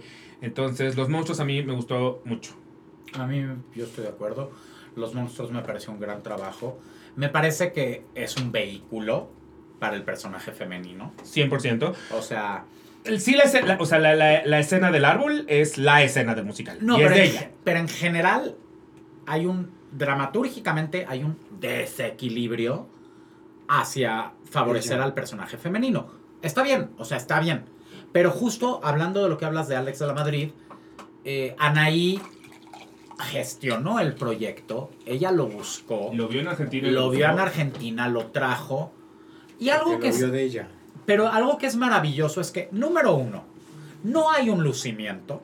O sea, porque perfectamente Anaí podría des- partir desde un lugar de ego y decir, voy a armar mi numerito. O sea, ahora sí que sí estoy armando mi pastorela. Y véanme, y look at me, look at me, look at me. Y la verdad es que no. O sea, Anaí, por supuesto que hace un gran trabajo. Y, él, y la obra en general la favorece. Sí. O sea, está creado para que el personaje fe- femenino brille y brille muy cabrón. Y Alex saca definitivamente la casta para poder tener el mismo peso escénico dentro de lo que a su personaje le toca. Y creo que efectivamente hacen una gran dupla, de verdad, con algo con lo que yo disfruté plenamente. La escenografía a mí sí me estorbó, a mí yo sí diría, sáquenla Sí, sáquenla. No sirve, nos sirve, eh, estorba, limita. Sí, incluso la orquesta puede estar visible y no pasa nada. Sí, exacto. Ponlo, pon el O, telón negro. o pon el telón negro, sí. sí, o sea, sí. A, mí, a mí me estorbó muchísimo esa O sea, pónganse escenografía, dos sillas. porque no entendía ni para qué era ese concepto. Ya, a mí me pareció muy fallido. Pero una vez más, o sea, ellos con esas canciones, logrando sacarte muy buena risa y bastante escalofrío y cringe. Escalofrío, que hay mucho cringe. hay mucho cringe. Hay mucho ew. Este, me pareció un gran trabajo. O sea, no, yo no, no tendría un mal mirar en el número 5 ahí. Ahora, quiero, quiero, quiero... Yo no estoy seguro si comparto tu visión de, de que favorece... Más bien, sí entiendo el por qué favorece a- a- al personaje femenino. E insisto, porque para- para- yo pienso en monstruos y de inmediato me voy al número del árbol. Y por lo tanto es ella. O sea, y, es, y ese es un número que te- también está hecho para que Sí, ella sí. pueda hacer, deshacer, lucirse, o sea, hacer lo que sea. Pero el- la gran vuelta de tuerca y el último golpe en el estómago te lo da él, no ella. A nivel narrativo. A nivel sí. narrativo. A, nivel narrativo, el giro de tuerca lo tiene él. Pero como musical, Sí, sí, sí, como El musical ella tiene los ella. momen- momento tras momento, sí. sí, pero, pero claro, o sea, narrativamente quien da el giro es él. sí. Pero, pero el, el punto es que justo Anaí y Alex están balanceados, Están están, balanceados, bien. sí, Están muy sí. bien ambos. Charlie, ¿tú Para, para mí fue un musical uno más de esos que te callan la boca. O sea, re- realmente también yo no esperaba mucho siendo solo dos actores. Yo sinceramente sí todavía tengo en mi mal concepto ese musical con un ensamble brutal, con una escenografía brutal, con todo lo que implica esos grandes musicales a, lo- a los que estamos acostumbrados a ver en Broadway. Pero realmente creo que es un súper logro. Realmente no necesita más. Coincido con Juan Carlos que de verdad la escenografía podría no estar y a lo mejor hasta llega a estorbar. Sí, yo también realmente- coincido. Creo que la historia termina siendo efectivamente muy poderosa y ellos están muy poderosos. Creo que algo que le ayuda mucho a Anaí es el hecho de que ella también es directora y ella sabe lo que tiene que entregar. Porque yo creo que si hubiera sido una actriz simplemente actriz, hubiera querido robarse en escenario, se hubiera apoderado de la obra y termina destruyendo la obra. Pero yo creo que mucho de lo que ayudó es el hecho de que ella sabe que no por ser la protagonista o por ser el lucimiento en algunas escenas se tiene que forzosamente robar la obra, puede balancearla y, y- y entregar un super trabajo, que a veces es mucho más plausible que la actriz que sale, híjole, queriéndose lucir, porque yo tengo muchos ejemplos de obras que dices... La Gigi Flores, no Anaí. La, Gigi Gigi. Floras, que se quiere sa- sacar la obra para sí misma y perdón, te termina ella saliendo mal y, y echando a perder hasta a sus compañeros. Y aquí al contrario, creo que lo sabe hacer, lo sabe hacer muy bien. La obra te llega, aunque no seas papá, ni mamá, ni nada de lo que nosotros de aquí, creo que ninguno de Sí, somos. sí, no nos toca, no nos toca. O sea, realmente estamos Pero la hablando puedes de entender. una cuestión que per se, por el tema heterosexual, no conecta con ninguno de nosotros Pero tres. conectas como Pero hijo. al final del día, como, como, como hijo o como humano, terminas conectando. Sí, o Porque sea, son situaciones que eventualmente terminan sucediendo en la vida del día a día. Y si no, hasta con tu hermano, con tu hermana, con lo que sea. Pero dices, es que todo esto es real. Fíjate que yo de una manera pendeja incluso conecto como, como dueño de perros. O sea, esta, esta capacidad de tener a un ser que amas y adoras, pero que te puede llegar a desesperar hasta que te rayes los dientes solito. Bájate el árbol. Y bájate la... O sea, que yo digo, o sea, este es un perro. Imagínate si tuviera un niño, Güey, sí. güey, me, me vuelvo loco. O sea, me, me volvería loco. Pero ahí yo tengo dos puntos. Yo creo que justo conectas como hijo y creo que también conectas, o sea, digo, hablando de que nosotros no vamos a ser padres, no tenemos hijos, no, pero incluso como LGBT, sí conectas con abuso y con Claro, violencias bullying, y claro. bullying. O sea, ¿cómo no? Claro, claro. Hay La historia muchas- del hijo de Hay él. muchas sí. formas de dónde conectar. Y ahorita que hablas de, de Anaí, creo que otro punto a destacar mucho de Anaí es que sí, tiene mucha experiencia como directora, pero Anaí su desarrollo es más en la comedia musical. Y justo Anaí, dentro del mundo de la comedia, y que justo la comedia musical es muchísimo más exagerada. Aquí está vemos- contenida. a ver a Anaí contenida. O sea, Anaí, yo siempre lo he dicho, que uno de los enormes placeres como crítico es ver el crecimiento de los actores. O sea, ver el primer trabajo de un actor y luego verlo 10 años después hasta dónde ha llegado, es una joya. Es una jo- Eso es lo Y que quiero con Ana Guzmán. Y cuando Actor, que en esos director. 10 años te hicieron A, B, C, D, F y, y cinco caras diferentes. Sí, o sea, Cuando ese actor sigue repitiéndote A y B y C y dices, es que ya no eres actor. Más bien eres tú mismo en 20 personas. o sea, haciendo variaciones De Dwayne. Johnson no vas a estar hablando. Pero justo, ¿no? Eh, o sea, yo he tenido ese, esa, esa bendición de ver este crecimiento. Y digo, Anaí tiene una trayectoria mucho más larga. Y tanto como crítico como espectador, he visto ese desarrollo de Anaí. Y justo en estos últimos, me atrevo a decir, cinco años, he visto a Anaí tomar decisiones distintas, tomar riesgos nuevos. Desde salirse del teatro musical y verla en Príncipe y Príncipe verla en Pedro Melenas, En grandes producciones, en mini producciones, en Verla dirigir. producción. verla Sí. dirigir y entonces verla contenida en, en Los Monstruos, haciendo un papel totalmente serio, porque aparte justo eh, Alex, eso le sale mucho más natural, esta Sí, contención. sí, sí, sí. Él es mucho más Es, eso. es- es- es- es un, a mí me pareció muy, muy, muy admirable. Sí. ¿Quieren poner alguna otra sobre la mesa? Yo no. No, a mí me parece que es, o sea, me parecen un gran número 5. Creo que ese puede ser nuestro top 5, Ujú. mil por ciento. Sí, sí, Sí. sí. Ok, perfecto. Entonces ya tenemos top 5 de musicales. No los apunté. Es mentiras. Mentiras, siete veces. Rocky, Horror- el show de terror de Rocky. Sorpresas. y los monstruos. Y los monstruos. Eh, Manu, ¿sientes que nos da tiempo de hacer peores? Y Manu. O, bueno, puedes mencionarla rapidísimo. ¿Cuál es, ¿Cuál es tu peor? Así, rápido. Rápido, Rápido. mujeres con pantalones interpretadas por un hombre con Con, con, faldas. con, fa- con faldas. sí. ok, ok. En friega, qué insulto que eso tenga un EFI. Ese es de EFI. fácil. Eso es EFI y me parece un insulto que algo tan mal escrito, tan mal hecho, tan verdaderamente cutre, tenga un EFI. Así de fácil. Ok, Next. rapidísimo. Charlie, tú. Distorsión. ¡Sí! Uh, uh, uh. Sí, Yo de verdad es que no me salgo de las obras porque siempre quiero y tengo esa esperanza de que en algún minuto me den ese plus, pero híjole, ni distorsión ni mujeres en pantalones me pudieron dar nada. Qué falta de respeto que un actor no se Y aprenda así puedo hablar de obras que vi del número del, del minuto cero al minuto final. Sí, yo también. Yo rara vez me salgo, yo, yo rara vez me salgo Yo de muchas distorsión. personas conozco que se salen, pero Yo me he salido de dos obras en mi vida y distorsión ha sido una de ellas. Yo me De salí. dos, solo de dos obras en mi vida. Yo me subsalí. Ah, Yo pero tú me sí- atreví tú sí en sabes, esas sí- dos a ah, quedar al final y aún así No te lo dieron. No, no, las tengo en el top. top No, Sí, yo para la. pero para mí de verdad- la tercera mujer en, mujer en mujeres con pantalones dije, ah, hasta aquí llegamos.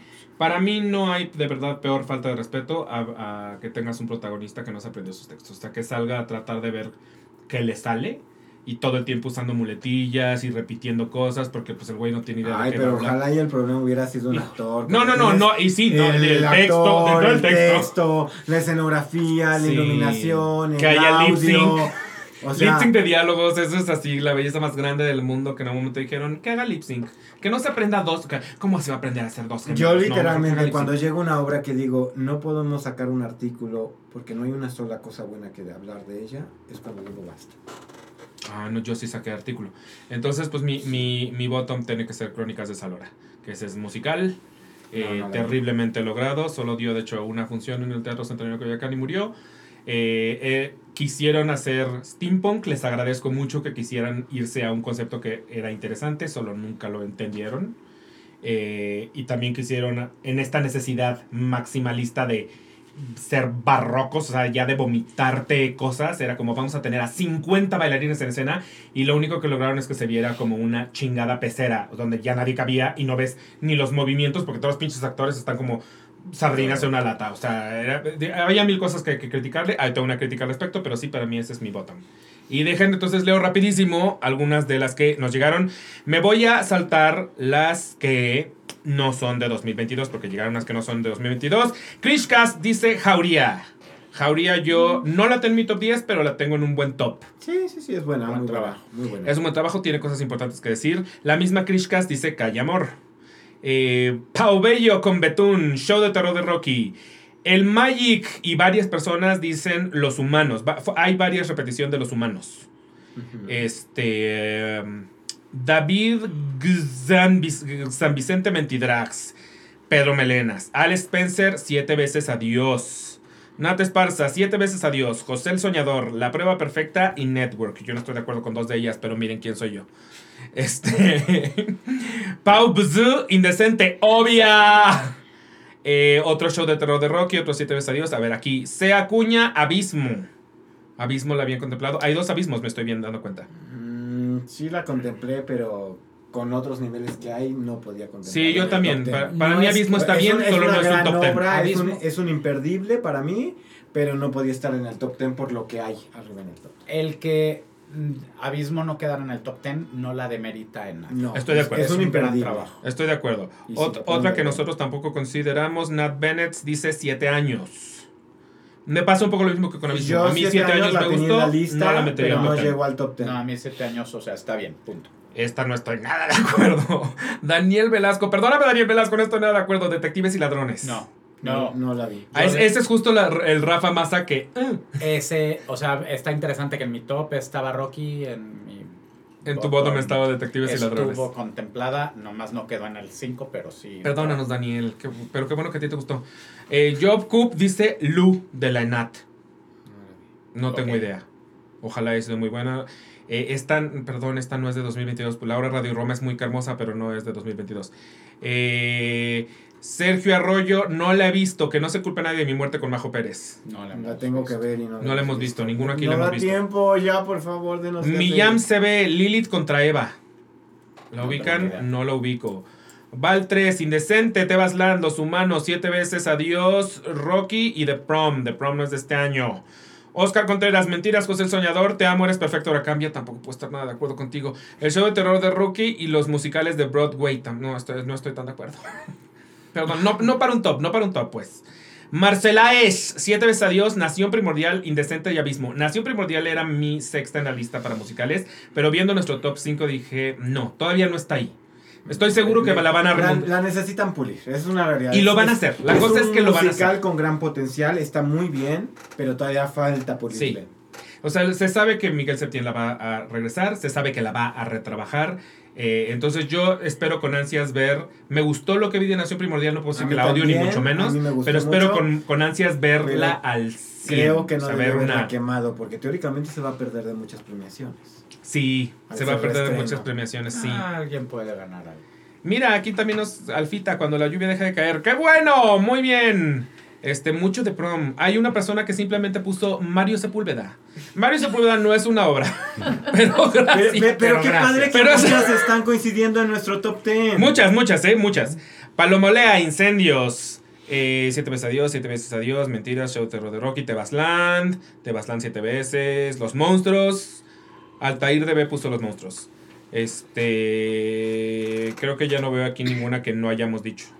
Entonces esas, pues ya, ya Qué recorrí padre, todo. qué y padre todas, que estén todas repitiéndose mencionaron. y no estamos tan errados. No estamos tan errados. Pepe, ¿tú ya agregarías alguna? A ver tú. No, creo que no, creo que está bien. Lo hicimos bien. ¿Apruebas, sí, apruebas bien. Manu? Apruebo ¿Apruebas bien, Sara? apruebo. Muy bien, tenemos top 10, top 5 y top bottom. Lo, lo- lo más, Top, lo top. más padre es que ha sido un gran año. O sea, Ha sido un gran estamos año. hablando un de un año post pandemia donde todo pintaba difícil, donde hemos tenido una cantidad de estrenos brutales por lo mismo de que se destapó la croaca y, y mucha gente está estrenando. Digo, creo que todos los vivimos y teníamos estrenos cada semana, dos, tres, cuatro, cinco estrenos, imposible ver todo.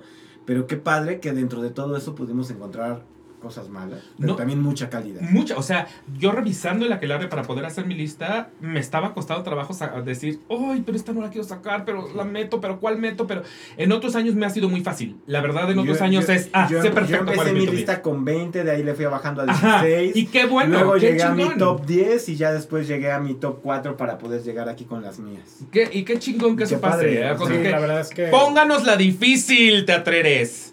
es que siga de verdad el 23 como vino el 22. Sí, Mejor. que se venga el De 23. verdad, O sea, porque qué fue padre que nos que la ponga dura el todo. 23.